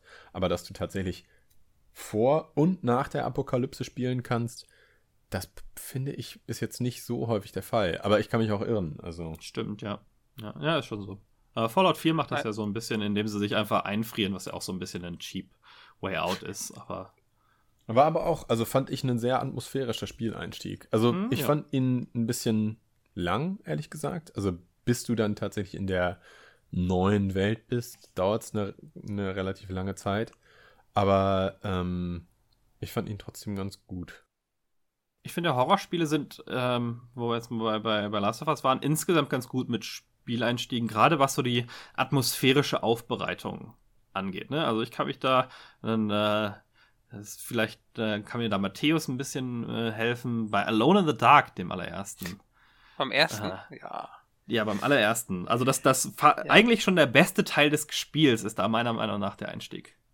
Ähm, ja, also oh Gott, wenn ich mich recht erinnere, das ist mit dem Haus, ne? Und einer guckt da raus und er kommt angefahren. Genau, äh, ja, du kommst, Ähm. du kommst mit dem Auto an und ähm, Genau, du siehst es dann aus der Kameraperspektive, aus, aus der dem Perspektive aus dem Fenster. Haus. Genau. Stimmt, Genau. also für da damals aber natürlich wahnsinnig gute Grafik. Ja, genau. Da, Du hast nur so ein Musik Skelett, was aus dem Fenster rausguckt, Ja. also was nur so angedeutet ist. Du siehst nur so die Hände und Genau. du äh, hast halt dieses Gefühl, beobachtet zu werden. Ja. Ja, da, Da also fällt mir. Undying ein. Als geiler Undying Spiel. war auch Undying, ja, Als Horror. Spitze. So in ja. Horrorgenre, als Alien Spieleinstieg vs. Predator 2. Bei all den, abgesehen von all denen, ist der beste Spieleinstieg in einem Horrorspiel meiner Meinung nach immer, immer noch Resident Evil. Weil wollt es fängt grad- erstmal Meinst du, ich wollte ich wollte ah, ich wollte mich drüber streiten ein bisschen, glaube ich. Ob Ja, also der es gut fängt erstmal mit diesem. Video an, was darüber kann man streiten, ja, über Genau, der Live-Action-Video. Ja, äh, aber da sind die Production Values zumindest für PlayStation-Zeiten, das, das hast du in keinem anderen Spiel gesehen. Und es ist auch knackig und kurz, eine so Außer Command Conquer. Hollywood-mäßige Action-Sequenz. ja, ich weiß gar nicht, war Com- Command Conquer davor schon? Mit den, mit den Videosequenzen? Ich kann mich erst ab, ab Alarmstufe Rot 2. Ja, wobei, nee, es hatte im ersten auch schon. Ja, ja, das war wahrscheinlich vorher. Aber, also Production Value mäßig mit den, mit Kameras und, und Zombie-Hunden und sowas, das war schon alles ganz, ganz geil. Was ich dann aber ganz gut finde, ist, du kommst in dieses Haus mit erstmal mit mehreren Charakteren und dann sagen die alle, jo, tschö, wir erkunden jetzt, ob das Sinn macht oder nicht, sei mal dahingestellt. aber die Charaktere splitten sich auf und dieses Gefühl, allein zu sein, ist meiner Meinung nach noch stärker dadurch, dass du vorne eine Gruppe hattest und auf einmal stehst du alleine da. Und dann erkundest du erstmal frei alleine drauf los. Sie werden so ein bisschen Grenzen gesetzt, dass wenn du versuchst, die Treppe raufzugehen, die sagst, nee, hier, der und der ist darauf gelaufen. Ähm, ich soll mich ja woanders umsehen. Aber das ist schon deine eigene, deine eigene Pace. Es ist sehr leise und baut die Atmosphäre drückend auf. Und dann kommt der erste Kontakt mit dem ersten Zombie. Irgendwann auch nicht viel, viel später. Vier, fünf Minuten. Ähm, Hm. Aber zu dem Zeitpunkt hit der schon richtig hart. Weiß ich nicht. Kann ich, also, nee, finde ich nicht. Also, Also, ich habe mir in die Hose geschissen. also ja, klar, in die Hose geschissen habe ich mir auch, aber ich würde jetzt nicht sagen, dass man so ein bedrückendes Gefühl hat, weil man ganz alleine in diesem Anwesen ist und so, weil gerade bei dem Spieleinstieg in den ersten Minuten bist du mit äh, Barry und Wesker ja noch unterwegs. Und Barry kommt ja mit dir mit in die Dining Hall und dann gehst du halt nur durch eine Tür und bist dann beim Zombie. Also, ich würde jetzt nicht sagen, also für ich, für mich, hatte zwar die Hosen voll, aber nicht, weil ich das Gefühl hatte, alleine zu sein, sondern weil da ein Zombie kam und ich das noch nicht kannte. Hm, okay, ja. Aber auch nur, wenn du mit Jill spielst, oder? Ich glaube, das ist ein Äh. bisschen anders, je nachdem, mit wem du spielst, auch noch. Oh ja, aber das ist schon zu lange her, kann ich jetzt. Ja, aber ich finde, ich fand das super, wenn man diese, in diese Dining Hall kommt, man ist da alleine, da ist diese Uhr auch drin, dieses Klock, Klock, Hm. Klock macht. Also atmosphärisch fand ich das schon fantastisch. Äh, Resident Evil 2, muss ich aber sagen, hat einen geilen Einstieg. Da weißt du direkt Bescheid. So, dicker Unfall, alles voll mit Zombies und jetzt sieh zu, dass du zur Polizeiwache kommst. Ja, das war mir schon fast zu viel für ein Horrorspiel. Das war mir schon zu actionmäßig. Ja, aber hat halt, Ähm. also fand ich, hat halt Aber- eine Note gesetzt, ne? So. Ja, ja, also es, ba- das baut auf jeden Fall direkt Druck auf. Kann man schon sagen, ja. Und 3 hat das dann ja auch so ähnlich gemacht. Ja, ja was so, was so direkt Action von Anfang an, äh, finde ich auch Final Fantasy VII ganz gut. Du wirst so ein bisschen da reingeworfen in diese Situation, ohne dass dir Mhm. viel Hintergrund gegeben wird. Du bist direkt auf dieser, auf dieser großen Mission mit diesem Team von, Ja. von, von Rebellen oder was auch immer die sind, ähm, um so einen Reaktor anzugreifen. Aber dein Charakter hat auch nicht wirklich viel History mit den anderen Charakteren. Also es ist nicht so, dass vorausgesetzt wird, dass die, dass die jetzt alle, dass du die alle kennst. Du bist schon neu in dieser Gruppe, das heißt, das wird dir später näher gebracht, aber du bist direkt in so einer Drucksituation, wo boah, wir laufen jetzt in diesen Reaktor rein, es geht direkt mit Kämpfen los.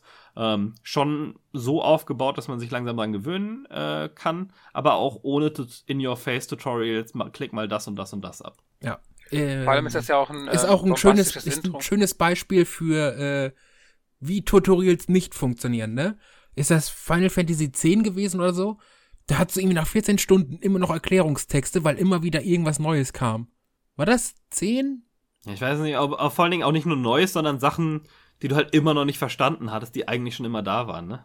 Ja, das, Also ist nicht genau. so, dass irgendwie ein neues Element eingeführt wurde, was das Spiel nochmal verbessert, sondern das so, oh ja, hier, by the way, du hast total vergessen, dass wir das und das machen. Ja, und dann hast du nach 10, Minuten, 10 Stunden Spielzeit oder so, hast du immer wieder Tutorial-Sachen und so. Da ist auch mal ein schönes Beispiel, wie es nicht geht.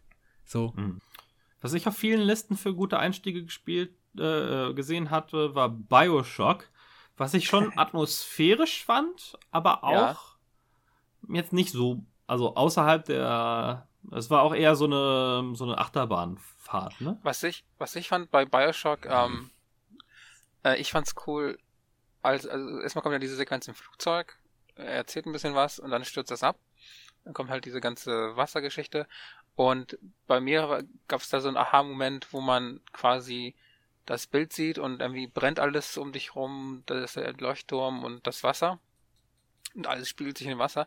Und ich saß da und habe gewartet, dass da mal was passiert, bis ich dann kapiert habe, das ist jetzt Gameplay-Grafik und das sieht so gut aus und das ist jetzt kein. Ja. Kenne ich. Und dann, Kenn dann die. Maus benutzt. Und da- das war nämlich, das war für mich so ein, ich dachte, ach du Scheiße, das sieht echt so gut aus. Ähm, weil ich echt dachte, ja, wann geht denn das Video weiter? Wann geht das Video weiter? ja, Also das- das-. Das fand ich schon beeindruckend damals. Stimmt schon, ja. Hat mich dann- völlig kalt gelassen.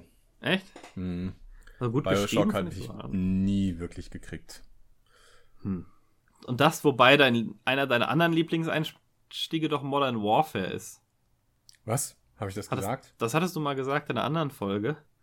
Ähm, Modern Warfare, wo du durch diese Stadt fährst und dann exekutiert wirst. Ach ja, stimmt. Das, aber das fand ich deswegen so, so krass, weil das, also, dass der Spielercharakter, aus dessen Augen du gerade schaust, dass der weggewutzt wird, das war da noch völlig neu. Also ich glaube, Modern Warfare war das erste Ego-Shooter-Spiel, zumindest an das ich mich erinnern kann, ähm, wo es zur Story gehört, dass die Figur, die du gerade steuerst, ins Gras beißt.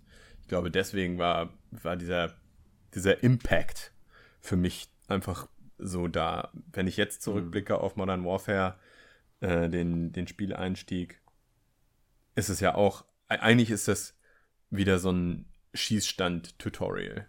Und Ja. äh, das stört mich mittlerweile eher.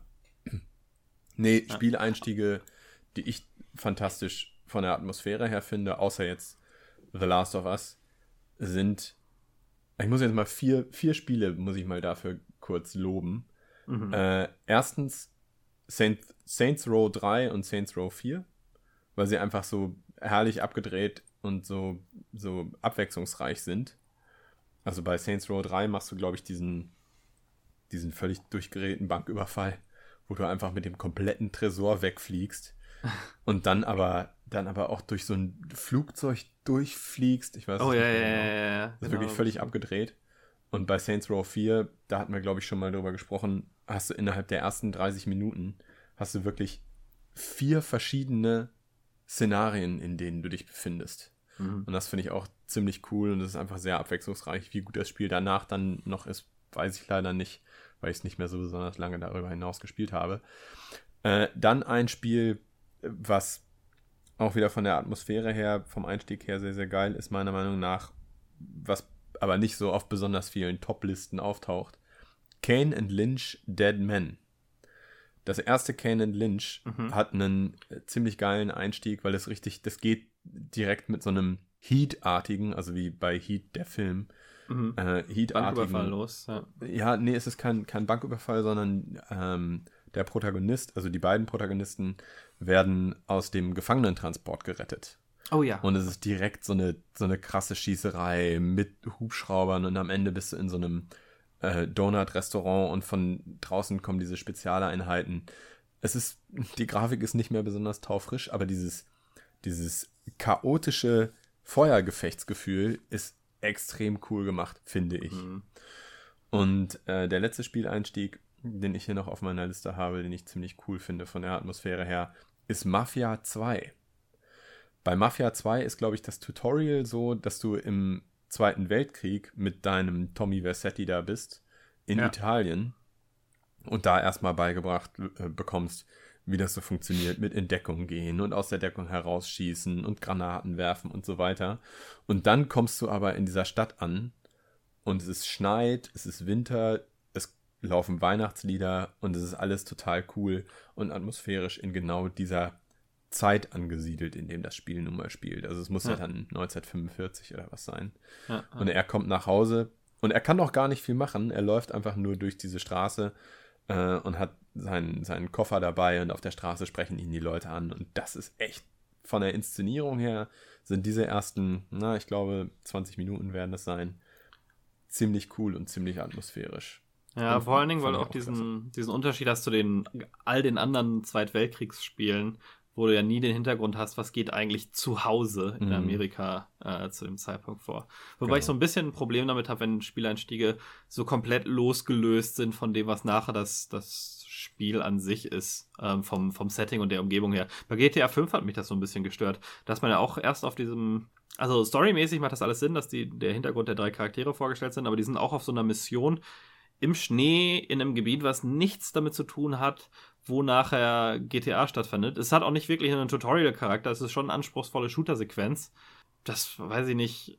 Dass ich, dass ich erstmal, das, das ist so, ein bisschen wie neumodische Filme, wo erstmal geben sie mir 10 Minuten komplett zusammenhangslose Action, damit ich nicht das Gefühl habe, das Spiel startet langsam. Mhm. Das war so mein Gefühl, was ich dabei hatte. Ähm, das, also es gibt ja auch häufiger Spiele, wo du am Anfang mit extrem krassen Fertigkeiten und allem möglichen an Ausrüstung startest ja. und dann wird mhm. dir das alles wieder weggenommen. Ne? Also ja. zwei da Beispiele, die mir einfallen, sind das erste Assassin's Creed. Ich glaube, da bist du am Anfang auch noch der, der geile Max und dann wird dir alles weggenommen. Und dann eins von den beiden Force Unleashed. Un Unleashed. Ich glaube, das ja. erste, da bist du ja am Anfang Darth Vader. In der ersten Minute bist du Darth Vader. ja. Und danach bist du eben der Typ, anderer Typ. God of War macht das ja auch ähm, dass ja. du, ich weiß nicht, ob alle oder ähm, nur der zweite oder so, aber dass, dass du quasi auch mega geiles Equipment hast und die, die coolsten Klingen und alles. Und dann wird dir das weggenommen. Und das ist ja eigentlich so, so, ein, so, ein, so ein Kniff von den Entwicklern, die zu zeigen, hier, wenn du weiterspielst und durchhältst, dann kannst du das sein. Ich mag's mhm. nicht. Ich mag's nicht, ich weil mag's ich. auch nicht. Ähm, also ich mag's nicht, weil ich das alles lieber selber entdecken will und ich am Anfang schon weiß, okay, das ist das Maximum, was du sein kannst. Denke ich mir, ja, okay, cool zu wissen, aber das hätte ich genau selber rausgefunden. Ja, ja von daher ist, ist bei mir bei mir auch so. Machen aber auch leider viele Free-to-Play-Spiele mittlerweile, ne? Und Handy-Games und so. Ja. Dass die der da, dass die dich damit locken und dann äh, bist du irgendwie eine Zwischensequenz der Beste im ganzen Spiel und dann später bist du halt wieder die Null. Weiß ich nicht. naja, auf der anderen Seite ist es nicht auch ein Stück weit ehrlich, wenn du am Anfang gezeigt bekommst, da wird sich das Spiel mal hinentwickeln. Also die, die ganzen nächsten Stunden, die du spielst, spielst du eigentlich, um zu diesem Stand hinzukommen. Das bedeutet, wenn, wir, wenn dir dieser Anfang mit dieser Fülle an Möglichkeiten, wenn dir der nicht gefällt, dann ist das nicht das richtige Spiel für dich. Also ich, ich bin da total zwiegespalten. Also ich verstehe eure Ansicht, hm. kann mir aber auch vorstellen, dass es Gründe gibt, die dafür sprechen, das so zu machen. Naja, die Gründe sind ja schon, dass, dass, dass man den Leuten zeigt, hier, ne, dass, wenn, wenn du, wenn du gut spielst oder wenn du, wenn du das Spiel spielst, dann, dann bist du irgendwann so dieser coole Typ. Aber ich finde es halt, also für mich selber ist das halt nicht, nicht der richtige Ansatz, weil, wie, wie gesagt, also ich will das alles lieber selber rausfinden und ich mag ja, ich mag ja generell so Mystery-Elemente, egal in welchem Medium. Und mhm. ich will mhm. halt auch selber entdecken, was da noch, was da sein kann, also was die coolste Waffe ist und das muss ich nicht vorher auf dem Silbertablett präsentiert kriegen und dann weggenommen kriegen, ja. damit ich dann dem nachjagen kann. Nimmt ein bisschen was weg von diesem, von diesem Entdeckergeist. Ne? Ja. Und es funktioniert natürlich auch nur in Spielen, wo man sich komplett linear entwickelt. Ja. Also in einem Fallout oder sowas würde es jetzt nicht gehen, weil das der Spieler ja wahrscheinlich nichts mit dem zu tun hätte, mit dem Charakter, den du dir baust. Über ja, Stunden. aber es kann ja auch ein anderer Charakter sein. Ne? Ja. Also du, du kannst ja auch als der der Mentor am Anfang spielen. Dann geht der Mentor drauf und du bist der kleine Ampelmann. Geht ja auch. Mhm. Ich fand bei, bei ah, Fallout 3 ganz charmant, dass man einfach mal als Baby anfängt. stimmt, das ja, ist ein das cooler Kniff. Das stimmt. So ein paar Spiele, wo man als, als Kind dann ich finde, anfängt. Bei Horizon Zero Dawn ist es ja auch so. Das stimmt, das ja. Stimmt. Einer meiner Lieblingsspielanfänge. Einer meiner Lieblingsspielanfänge ist ähm, I Wanna Be the Guy Gaiden. Ich weiß nicht, ob ihr das kennt. Aha. Nee. Es ist ein kleines Indie-Game, es ist halt nicht, nicht wirklich hoch, das ist halt so ein ziemlich schwieriger Plattformer ähm, mit so 8 Ziemlich Grafik. schwierig ist gut, das ist eins von diesen turbo-mega brutalo Spielen. Ja, ja. Ich, ich nenne diese Sachen ziemlich schwierig. Ähm, und ähm, und der Anfang ist ziemlich geil, weil du äh, fliegst auf so einem Fallschirm auf so eine Insel zu und du hast halt epische Musik. Äh, fühlst dich wie James Bond halt, ne? Das ist so, so, so, so ein Auftrag wie, wie Mission Possible und du fliegst da und äh, geil, wirklich coole Musik, geile Atmosphäre und mit diesem Fallschirm und du spürst fast halt den Wind durch die Haare und denkst, ja, da kommt die Insel. Und dann stürzt du ab, kurz vor dieser Insel, weil der Fallschirm wegfliegt und du halt nicht gesprungen bist, weil du nicht weißt, dass du an dieser Stelle springen musst. und das ist halt einmal, einmal ist das geil, weil es witzig ist, weil du sofort, bevor du irgendwas gemacht hast, stirbst du in diesem Spiel. Außer du weißt es halt vorher, aber in der Regel weißt du es halt nicht.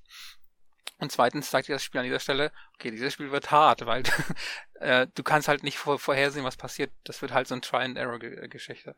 Das heißt, du hast beides sozusagen einmal einen coolen, witzigen Einstieg, aber halt auch so, okay, das passiert jetzt als nächstes und ähm, da, ja, so Deine Erwartungshaltung wird direkt genau. auf hier unvermeidbare Tode sind Teil dieser Erfahrung. Genau. Darauf muss ich jetzt einmal einstellen. Ja.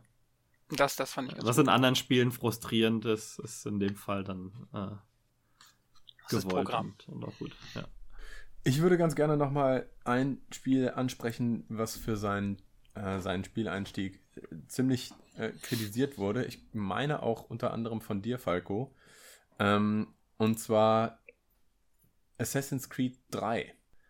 Bei Assassin's Creed 3 bist du ja eine sehr lange Zeit eigentlich nicht der der Charakter, der du dann, dann später mal bist. Und Assassin's, ah, Assassin's Creed 3 ist aber nicht, nicht zweieinhalb, ne? Nee. Also, sondern dass das in Amerika zum Ganz Kolonialzeit genau. spielen. Ja, okay. Ganz genau. Ähm, und am Anfang bist du eben Hatham Kenway. Und später stellt sich dann, ne, der, der Twist des Spiels stellt sich dann später heraus und dann spielst du, äh, wie heißt der denn schnell noch? Connor? Ja. Aber du, du bist am Anfang sehr, sehr lange als dieser Heltham unterwegs. Ja. Und ich habe im, im Nachhinein, weil ich mit vielen hab Leuten. Habe ich das kritisiert? Ich, ich meine ja. Ich bin mir nicht sicher. Ich glaube, du hast es mal als extrem langatmig bezeichnet. Ach so, extrem langatmig ist es auf jeden Fall, ja. Ähm, ich ich finde ganz gut, was es macht. Dann wollen wir spoilen, ja. Ne, das Spiel ist irgendwie ne, ja, wir, Jahre alt. Lass uns, lass uns spoilen, genau. Ja. Also du, das, es kommt halt raus, dass der Charakter, den du spielst, eigentlich einer von den Bösen ist. Und dass du halt die ganze Zeit für die Templer gearbeitet hast, ohne es selber als Spieler zu wissen. Genau. Und was ich ganz cool finde, ist, das startet ja gar nicht in Amerika, sondern es startet ja in so einem Theater in Großbritannien. Mhm. Und dann führst du in diesem Theater, führst du eben einen Attentat durch und dann wird dein Charakter, also dieser Haytham Kenway, mit dem Boot über den Ozean geschickt. Und diese Überfahrt spielst du tatsächlich auch. Also du läufst auf diesem Boot rum. Auf dem Boot wollen dich dann auch Leute umbringen. Auf dem Boot lernst du dann erstmal kämpfen. Und dann kommt auch noch ein, ein richtig fetter Sturm. Du musst in diesem Sturm jemanden retten und so weiter und läufst da durch die Takelage. Und es ist eigentlich, eigentlich verdammt geil inszeniert. Also es ist, es ist gar nicht fühlt sich gar nicht so langatmig an, wie ich es in Erinnerung hatte, wenn man es dann tatsächlich spielt. Und vor allen Dingen hast du dadurch diesen, diesen geilen Moment, wo das Schiff durch den Nebel fährt und du denkst, ja, fuck, was ist denn jetzt wieder? Und auf einmal hörst du Möwen und dann geht dein Charakter an Deck und redet mit dem Kapitän und der Kapitän sagt, ja, ist jetzt alles super, wir sind bald da, wir bereiten uns jetzt fürs, fürs Anlanden vor. Und dein Charakter weiß natürlich nicht, hä, wieso denn das? Man sieht doch hier gar nichts. Und dann meint der Kapitän, ja, dann kletter mal auf den Mast. Und dann kletterst du tatsächlich auf den Mast und siehst dann, wie das Schiff im Nebel in diesen Bostoner Hafen einfährt. Und dann mhm. ertönt diese Musik und es ist Assassin's Creed 3, der Schriftzug erscheint. Und das ist eigentlich schon ein, ein, verdammt cooler Moment. Ja, das nimmt sich sehr viel Zeit und auch danach spielst du noch relativ lange als Häfen, meine ich. Ich kann mich ehrlich gesagt nicht daran erinnern, das mal kritisiert zu haben, weil der Einstieg war meiner Meinung nach das Beste an dem Spiel. Ich okay. finde das Spiel insgesamt einfach scheiße. Okay, gut. Alles klar. Dann. ich glaube, das, das Einzige, was ich äh, kritisiert habe, vielleicht ist dir das noch in Erinnerung geblieben, dass Assassin's Creed in Bäumen einfach nicht funktioniert. Na, okay. Oder in, in, einem, in einem, Setting, wo es keine großen Städte gibt. Ja. Ähm, dann funktioniert es nicht als Assassin's Creed-Spiel. Das nächste Assassin's Creed hat es dann ganz gut rumgerissen, indem es einfach ein Piratenspiel ist und gar kein Assassin's Creed-Spiel mehr, wirklich. Ja. Ähm, und drei fand ich war so dazwischen, wo es wird ja suggeriert, dass in Bäumen rumklettern genauso viel Spaß macht, wie an riesigen Gebäuden hochzuklettern. Das war bei mir nicht so. Mm. Und kleinen Holzhütten. Ja. Das ist nicht so ein Outdoor-Mensch. War trotzdem gut. Black. Flag. Ja, nee, Black, Black, Flag, war, Black Flag war gut. Super. Black Flag fand ich super geil. Aber drei halt nicht. Ja, drei nicht, nee. Ich hab, äh, Wobei der Einstieg von Black Flag, wo wir gerade über Einstiege reden, ich fand den Einstieg von Black Flag jetzt auch nicht besonders, besonders toll. Ja. Nee, äh, ich meinte das jetzt auch eher auf das gesamte Spiel und nicht der ja, Spieleinstieg. Ja, stimmt schon. Äh, einen ähnlichen Spieleinstieg wie 3 gab es ja auch bei Metal Gear, ne? Du spielst irgendwie erstmal die äh, ersten Stunden mit äh, Solid Snake, wie man es kennt, und dann bist du auf einmal hier äh, Raiden. Achso, genau, bei Metal Gear 2, ja. Stimmt, 2, ja, ja. Da hast du das auch. War auch ein bisschen, weiß ich nicht. War, fand das ich war, kacke. Das, das fanden alle kacke. da bist Ach, du nicht echt? alleine. Sich alle so beschwert haben, dass man nicht mehr, dass man nicht mehr Snake ist. Ja, Raiden ist so ein bisschen, also, ne, nicht der tollste Charakter, also er war, ich fand das gar nicht so schlimm. Ich fand, ich fand es nicht schlimm, aber es war trotzdem, du wolltest halt Solid Snake spielen, weil du ein Metal Gear Solid Spiel gespielt hast. Hm. Und irgendwie. Ja, also ich kann es auch verstehen, warum die es gemacht haben und so, aber ja, ich, genau, enttäuschend. Ich fand es jetzt auch nicht richtig scheiße, dass man äh, Solid Snake nicht mehr spielt, aber es war halt schon irgendwie enttäuschend, ne? weil man hat halt Teil 1 so gerne mit dem gespielt und so und dann fängst du Teil 2 mit dem an und der ist so cool und der ist ein bisschen älter geworden, genauso wie du und dann spielst du so einen androgynen Blonden und dann ist halt, ein hm, schade. Ja, aber dadurch hat Snake ja diese, diese Mentorrolle und es ist ja dieses bisschen, ist es wirklich Snake oder nicht, weil er sich da irgendwie äh, Iroquois Pliskin nennt oder was auch immer. Ähm, Pliskin, ja. Das hat, hat, hat dann noch diese, diese zusätzliche Story-Ebene. Ja, Raiden kann man einfach als Charakter scheiße finden, finde ich.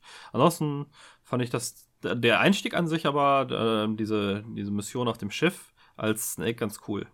Ja, das war super. Das war ganz gut. Auch, es gibt ähm, dir nochmal dieses Metal Gear-Gefühl und dann macht es das, was es neu machen will danach. Was ich cool finde, ähm, ist jetzt aber wirklich so rein, rein von der Stimmung her, äh, der, der, der, das ist der Anfang von äh, The Wolf Among Us. Mit, mit der Musik einfach. Ähm, ist das aber einfach. Wie, also beschreib mal. Wie ist das nochmal? Wie, wie beginnt das nochmal? Ähm, du hast ganz kleines Intro, wo so ein bisschen, glaube ich, die Welt, das Setting kommt und ähm, da kommt, glaube ich, so eine ähm, ich meine, da ist auch so eine kleine Spielsequenz, wo du quasi die ersten Entscheidungen triffst und dann fährt einfach nach Hause und dann kommt einfach nur so eine, das ist einfach eigentlich eine Intro-Sequenz, wo einfach geile Musik kommt und einfach mhm. zusammenkommt die Musik mit dem, mit diesem Design einfach wie, wie, ähm, mit so Silhouetten, das ist sehr comicartig, ähm, aber es hat eigentlich nicht so viel zu tun mit dem Spiel an sich, weil das Spiel ist ja, also mit, mit der Spielmechanik. Das heißt, es ist jetzt wirklich rein, rein erzählerisch, atmosphärisch von der Präsentation. Das ist einfach, das, das macht einfach die Musik, deswegen kann ich das auch nicht gut erklären. ähm, weil da ist einfach diese Kombination ist aus, aus Musik und diesem Design, wie, also die Credits, wie sie runterlaufen, das ist einfach, macht einfach, zieht einen so rein, dann hat man richtig Bock weiter zu spielen, weil das einfach so die Atmosphäre so aufbaut. Ja. Ähm, ich, ich glaube, hat noch irgendjemand einen, einen besonders faszinierenden, großen, super Spieleinstieg oder besonders schlechten Spieleinstieg, der ihm in Erinnerung geblieben ist? Ansonsten können wir langsam mal dazu überleiten, was wir so gespielt haben. Hm. Also ich. Na gut, ich meine, könnte man, ich finde, man könnte jetzt viele Sachen noch aufzählen, die man so cool ja. fand. Also Mass Effect 2 fand ich cool, weil quasi der Hauptcharakter stirbt am Anfang. Womit man nicht unbedingt Aber da, rechnet. Ja, da machst du ja noch gar nichts, ne? Du, der Doch, du spielst schon. Also du spielst ähm, ähm, auf dem Schiff, bis es dann zerstört wird und du stirbst quasi. Und dann, ähm, dann kommt eigentlich das Intro sozusagen auch. Dann geht's, ja. nochmal noch mal los. Ähm, also aber generell, ja. generell kann man, finde ich, jedes Spiel loben, das mehrere Teile hat, bei dem der nächste Teil da anfängt, wo der letzte Teil aufgehört hat. Absolut. Das ist immer, davon gibt es leider so wenig Spiele. Bis auf Mass Effect fällt mir jetzt auch wirklich nichts ein. So wirklich. Aber Mass Effect ist natürlich auch eine echt be besondere Spielerei. Ne? Ja, also, das stimmt schon. Aber ansonsten. Die wirklich die, die Story so weiterführt. Ja. Konsequent halt. Das hat mich ja, bei Half-Life sehr gestört, dass es so gefühlt erstmal nichts mit dem ersten Teil zu tun hat. Ja, stimmt schon. Wenn du anfängst. Ja. Ja, deswegen mal äh, Daumen hoch an jeden Entwickler, der wirklich Spiele fortsetzt, wenn sie äh, fortgesetzt werden sollten. Also, also, Uncharted macht das ganz okay. Ähm, wir ja. sind dann nicht direkt anschließend, aber. Aber bei Uncharted ähm, ja nicht einem, nicht einem Storybogen folgt sozusagen. Es ist ja immer so für sich episodenartig. Ja, ja, genau. Ja. Ähm, wobei, während Mass Effect ja wirklich eine Geschichte ist über drei Stimmt, Teile. Ja. Aber ja. ja. Guti. Ja, wollen wir noch kurz drüber sprechen, was wir so gespielt haben in letzter Natürlich, Zeit? Natürlich, junger Mann. Sehr Dann, gerne. Ich fange einfach mal an, weil es bei mir total unspektakulär ist. Ich habe einfach weiter äh, Shadow of the Colossus gespielt, was einen schlechten Spieleinstieg übrigens hat, was ähm, im Vergleich zu wie grandios der Rest des Spiels ist. Ähm, hab eine Serie an verschiedenen First-Person-Shooter auf dem PC, ein bisschen Diablo und weiter ähm, äh, wie heißt es denn jetzt? Ähm, die War Mastered Edition von. Ach ja, Darksiders.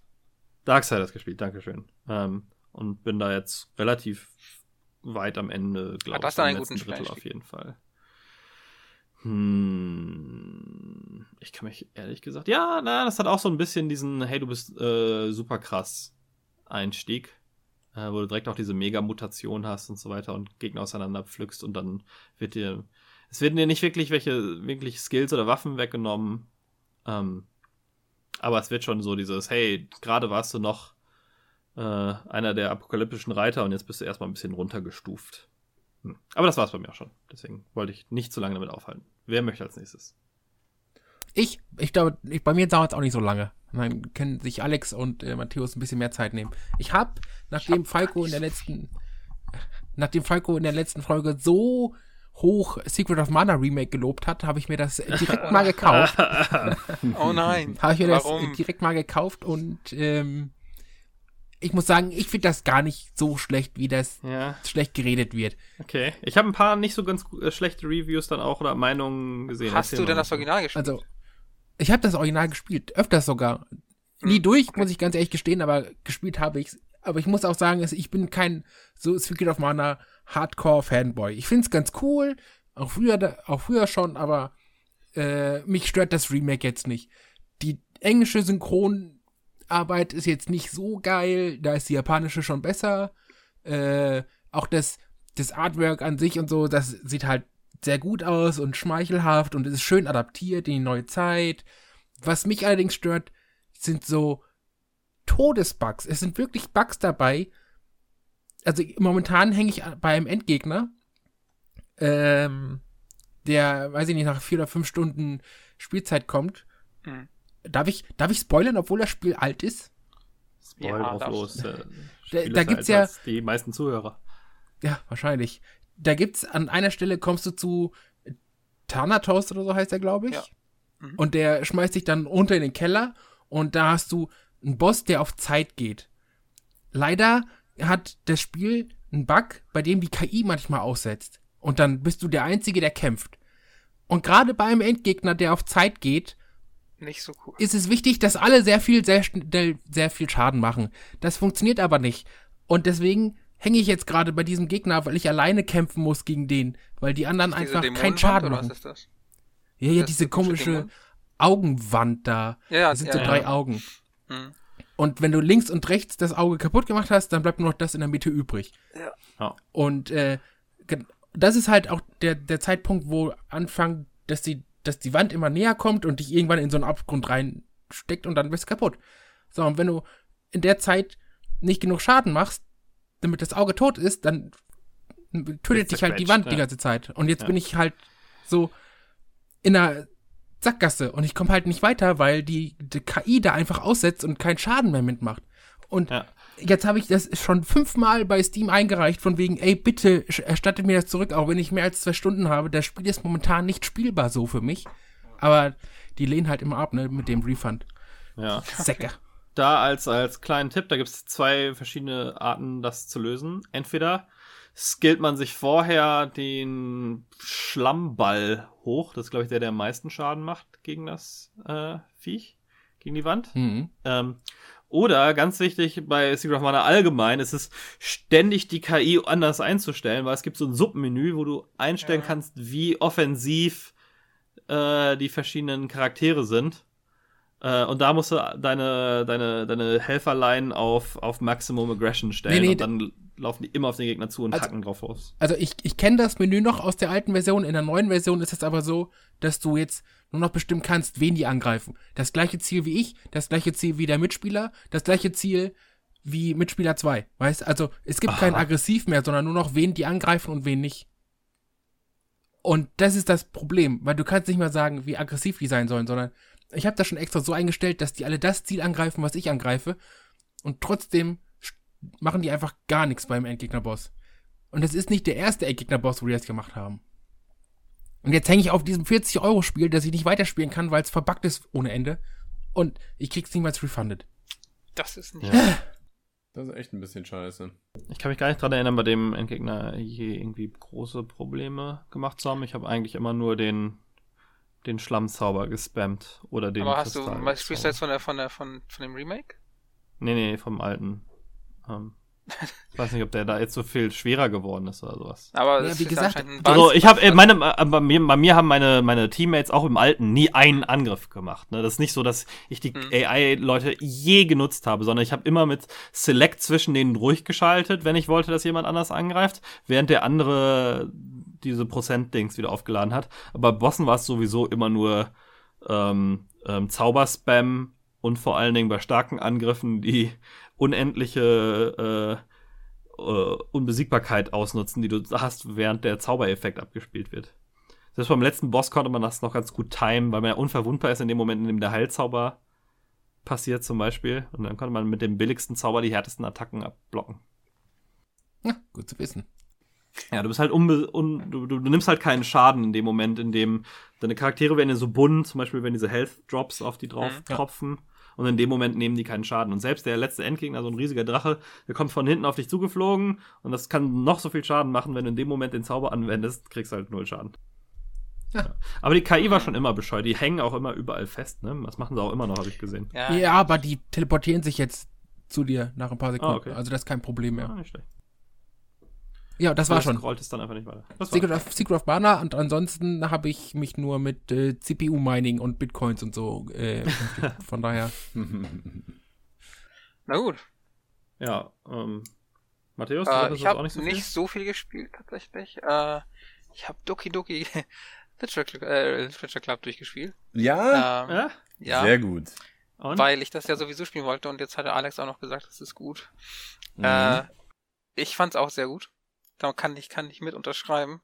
Äh, ja, sehr, sehr nett, äh, sehr, sehr nett einfach geschrieben, sehr, sehr einfühlsam und einfach, ja, hat halt halt eine nette, nette Atmosphäre, bis es dann irgendwann kippt. und das dann am Anfang mal nicht mehr so nett ist und äh, eher nachdenklich. Also ja, sehr Mhm. schön. Also ähm, ja, Willst du also auch. ist halt aber empfehlen. ansonsten halt eine, eine typische Visual Novel. Also es ist halt vom Gameplay her, es, es ist halt, das Gameplay ist lesen, ab und zu mal irgendwas klicken. Ähm, also ja, ist halt wirklich nur zu empfehlen Leuten, die, die, die, die gerne lesen und die gerne Visual Novels mögen. Ja. Das Und stimmt. dann habe ich, äh, ja, nee, nee, also das, äh, so viel zu, zu dem Spiel. Und ansonsten habe ich aber auch wirklich nur äh, ein bisschen Final Fantasy IX gespielt. Das ist gerade mein Projekt Hm. auf der PS4. Und ähm, ja, ich habe es glaube ich schon mal gesagt, aber es ist auch heutzutage ein sehr großartiges Spiel und die PS4 ähm, ist auch echt gut geworden, bis auf die Tatsache, dass sie ähm, die die Mobile-Menüs übernommen haben. Das heißt, alle Buttons sind irgendwie so riesig und komisch und klumpig, was halt nicht so hübsch aussieht. Aber ähm, die die skalierten Texturen auf den Charakteren und so weiter, das sieht sehr sehr nett aus und ähm, macht Spaß auch heute noch. Und die Musik ist ja sowieso großartig, über alle Zweifel erhaben heute, auch heute. Ja. Und das war's aber eigentlich auch schon. Und die wurde nicht vergewaltigt wie die bei Secret of Mana. Äh, nein. Das, äh, nee, das haben sie sich nicht getraut. Einspruch, ich finde die Musik gut, aber okay. Naja, ja, es gibt so ein paar, also ich habe so ein paar Tracks, ich habe es in der letzten Folge, wird es auch verlinkt sein, so ein paar Tracks, die, die grandios waren und dann auf einmal irgendwie zugemüllt wurden in der Mitte. Ich schicke dir das gleich auch nochmal im, im Nachhinein. Also ein bisschen komisch, wo ich nicht verstehen kann, wer die Entscheidung getroffen hat. Ja, Alex, was hast du gespielt? Äh, ich habe äh, zwei Spiele gespielt und ich möchte von vornherein sagen, ich mag beide eigentlich sehr gerne, aber sie haben mich ja gut an. tierisch genervt. Das erste ist äh, Middle-earth Shadow of War. Das habe ich nochmal weitergespielt. Ähm, da ist übrigens eine Sache, was ich vorhin meinte. Ich fände es eigentlich ganz gut, wenn man einige Sachen mal unter Laborbedingungen, also wirklich vielleicht nur mit einem einzigen Gegner, ohne dass andere Sachen, andere Gegner auftauchen können, mal ausprobieren könnte. Ich habe bei diesem Spiel immer noch das Problem, obwohl ich den Vorgänger schon gespielt habe und da war es genauso.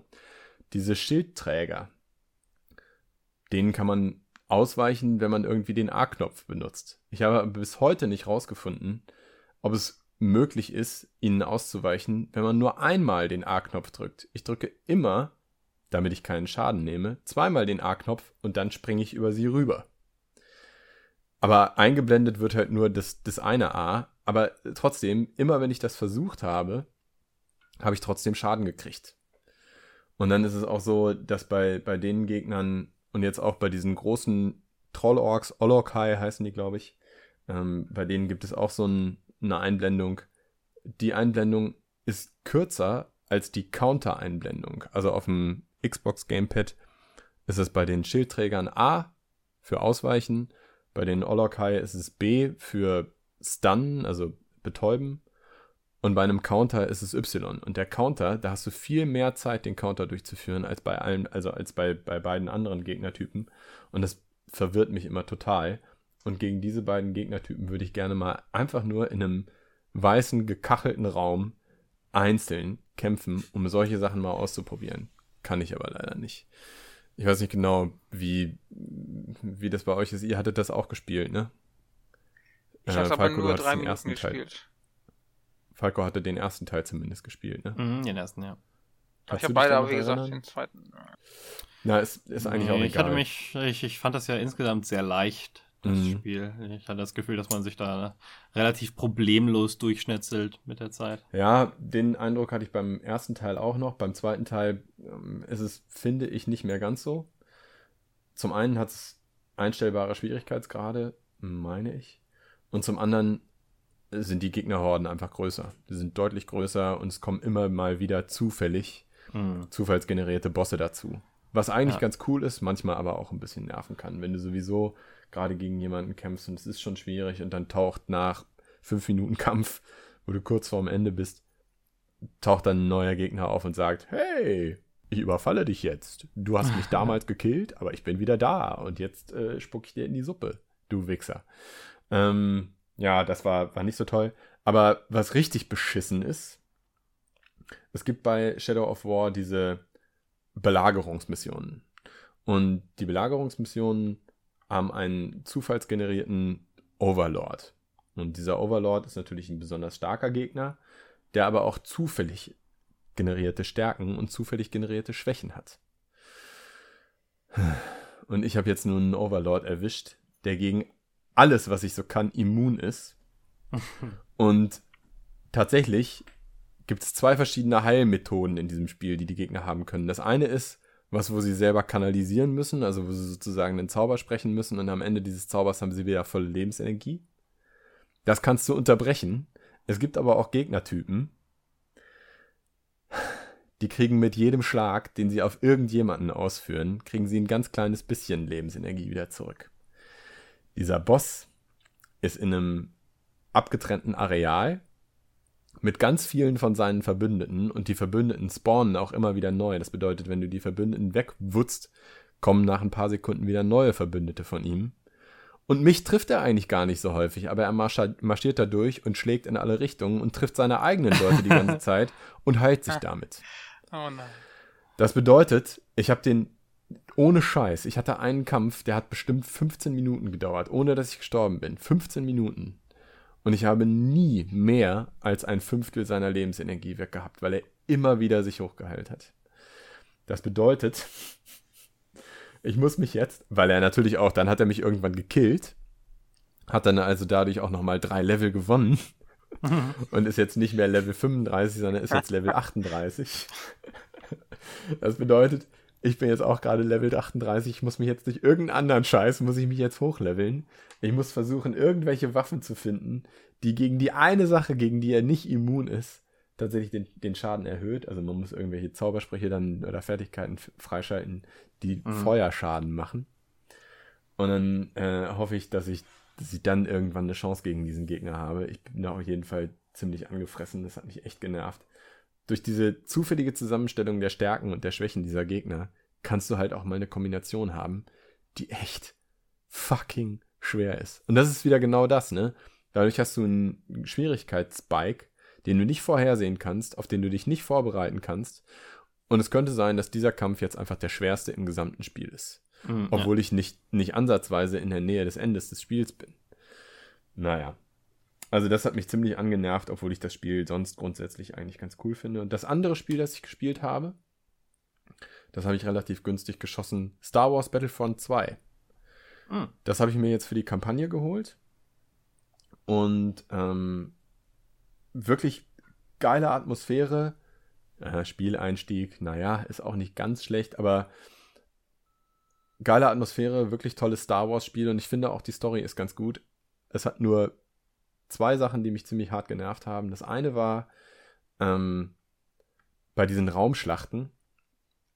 Die sind auch gar nicht so schwer. Ich habe den höchsten Schwierigkeitsgrad ausgewählt, aber die Raumschlachten sind auch gar nicht so schwer. Aber wenn du gegen irgendwas gegenfliegst, ist das natürlich ein Insta-Death. Ist ja klar. Ja.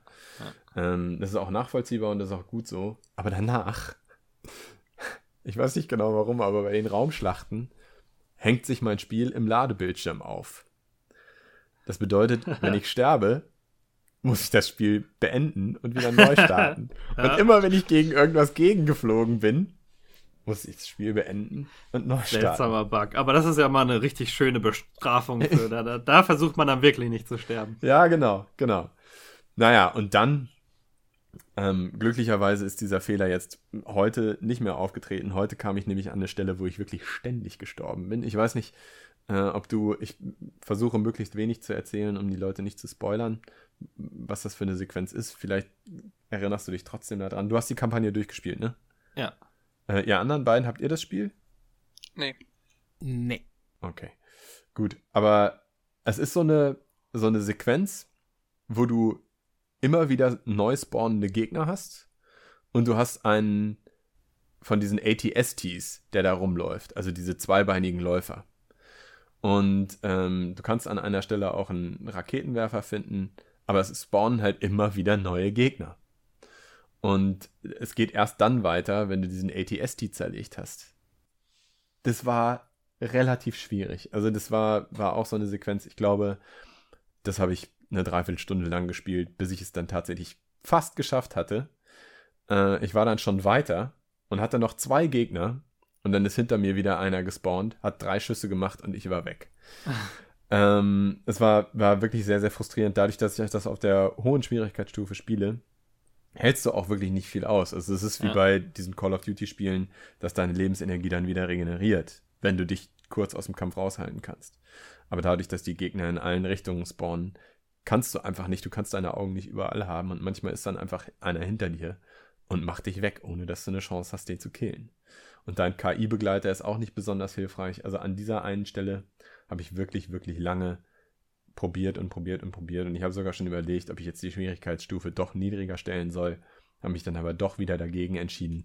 Und irgendwann habe ich es dann geschafft. durchgebissen. Ja, habe ich mich Ich finde ganz interessant, dass du sagst, die Story nicht spoilen. Ich hatte das Gefühl, dass nach vier Minuten äh, Spielzeit ich komplett vorhersagen konnte, was für die restliche, restlichen sechs Stunden passieren wird. Ja, das ist schon richtig. Aber was du nicht vorhersagen kannst, ist, wo die Kämpfe, die du machst, stattfinden und was Stimmt, für ja, okay. ja, was ja, für Rahmenbedingungen da herrschen. Und das ist teilweise schon sehr, sehr geil. Also du, du hast wechselnde Charaktere, also du spielst nicht immer nur mit einer, mit einer und derselben Person, also nicht immer nur mit dieser Aiden Versio, sondern du spielst auch mal mit anderen Charakteren. Das lockert das Ganze, finde ich, ganz cool auf.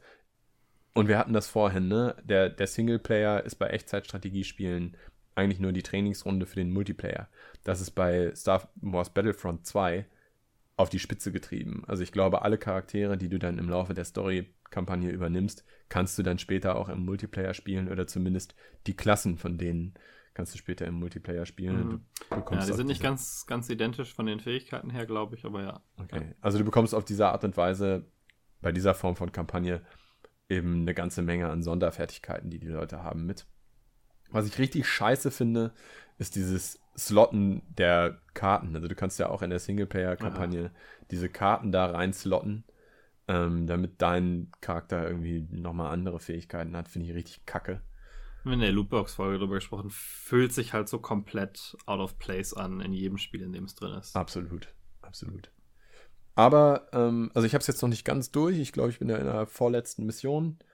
Freue mich aber darauf, das jetzt noch weiter zu spielen und gerade die Raumschlachten, also mit den, mit den TIE Fightern da durch die Gegend zu fliegen. Das ist schon, schon sehr, sehr, sehr cool. Also das macht schon echt Bock. Ja. Und sieht auch gut aus, ne? Sieht auch gut aus. Und ich mache das dann so, also hatten wir ja auch mal drüber gesprochen, äh, du kannst in, dem, in den Sequenzen, wo du zu Fuß unterwegs bist, kannst du perfekt mit Maus und Tastatur spielen. Und sobald du in so ein Raumschiff steigst, schwenkst du halt um auf Gamepad. Und es ist absolut seamless. Die ähm, Hinweise, Prompts auf dem Bildschirm stellen sich sofort auf Gameplay-Steuerung um. Also das, das ist echt. Wobei es meiner Meinung nach auch in beiden Sachen, also selbst nur Maustastatur oder nur Gamepad, immer noch ganz gut funktioniert. Ja, die Raumschlachten habe ich jetzt noch nicht versucht, nur mit Maus. Ähm, aber kann man natürlich auch mal ausprobieren. Ja. Also äh, bin, bin froh, dass ich mir das geholt habe. Ähm, Freue mich jetzt, wie gesagt, die Kampagne durchzuspielen. Und es gibt ja auch schon einen Story-DLC. Den würde ich mir dann auch noch reinziehen. Ja. Cool. Dann haben wir es für heute, ne? Ja. Es war mir wieder eine, eine äh, Gaudi. Ich habe wieder viel gelernt. Ähm, und freue mich aufs nächste Mal. An alle Leute da draußen. Äh, gerne uns äh, äh, bei iTunes oder eurem Pod der Podcast-App eures Vertrauens äh, followen. Wenn wir irgendwo nicht sind, uns gerne sagen, dann versuchen wir den, diesen Fehler zu beheben. Äh, und ich freue mich aufs nächste Mal. Bis dann. Ciao, ciao. Viel Spaß. Ciao. Äh, Dankeschön, Tschüss. tschüss.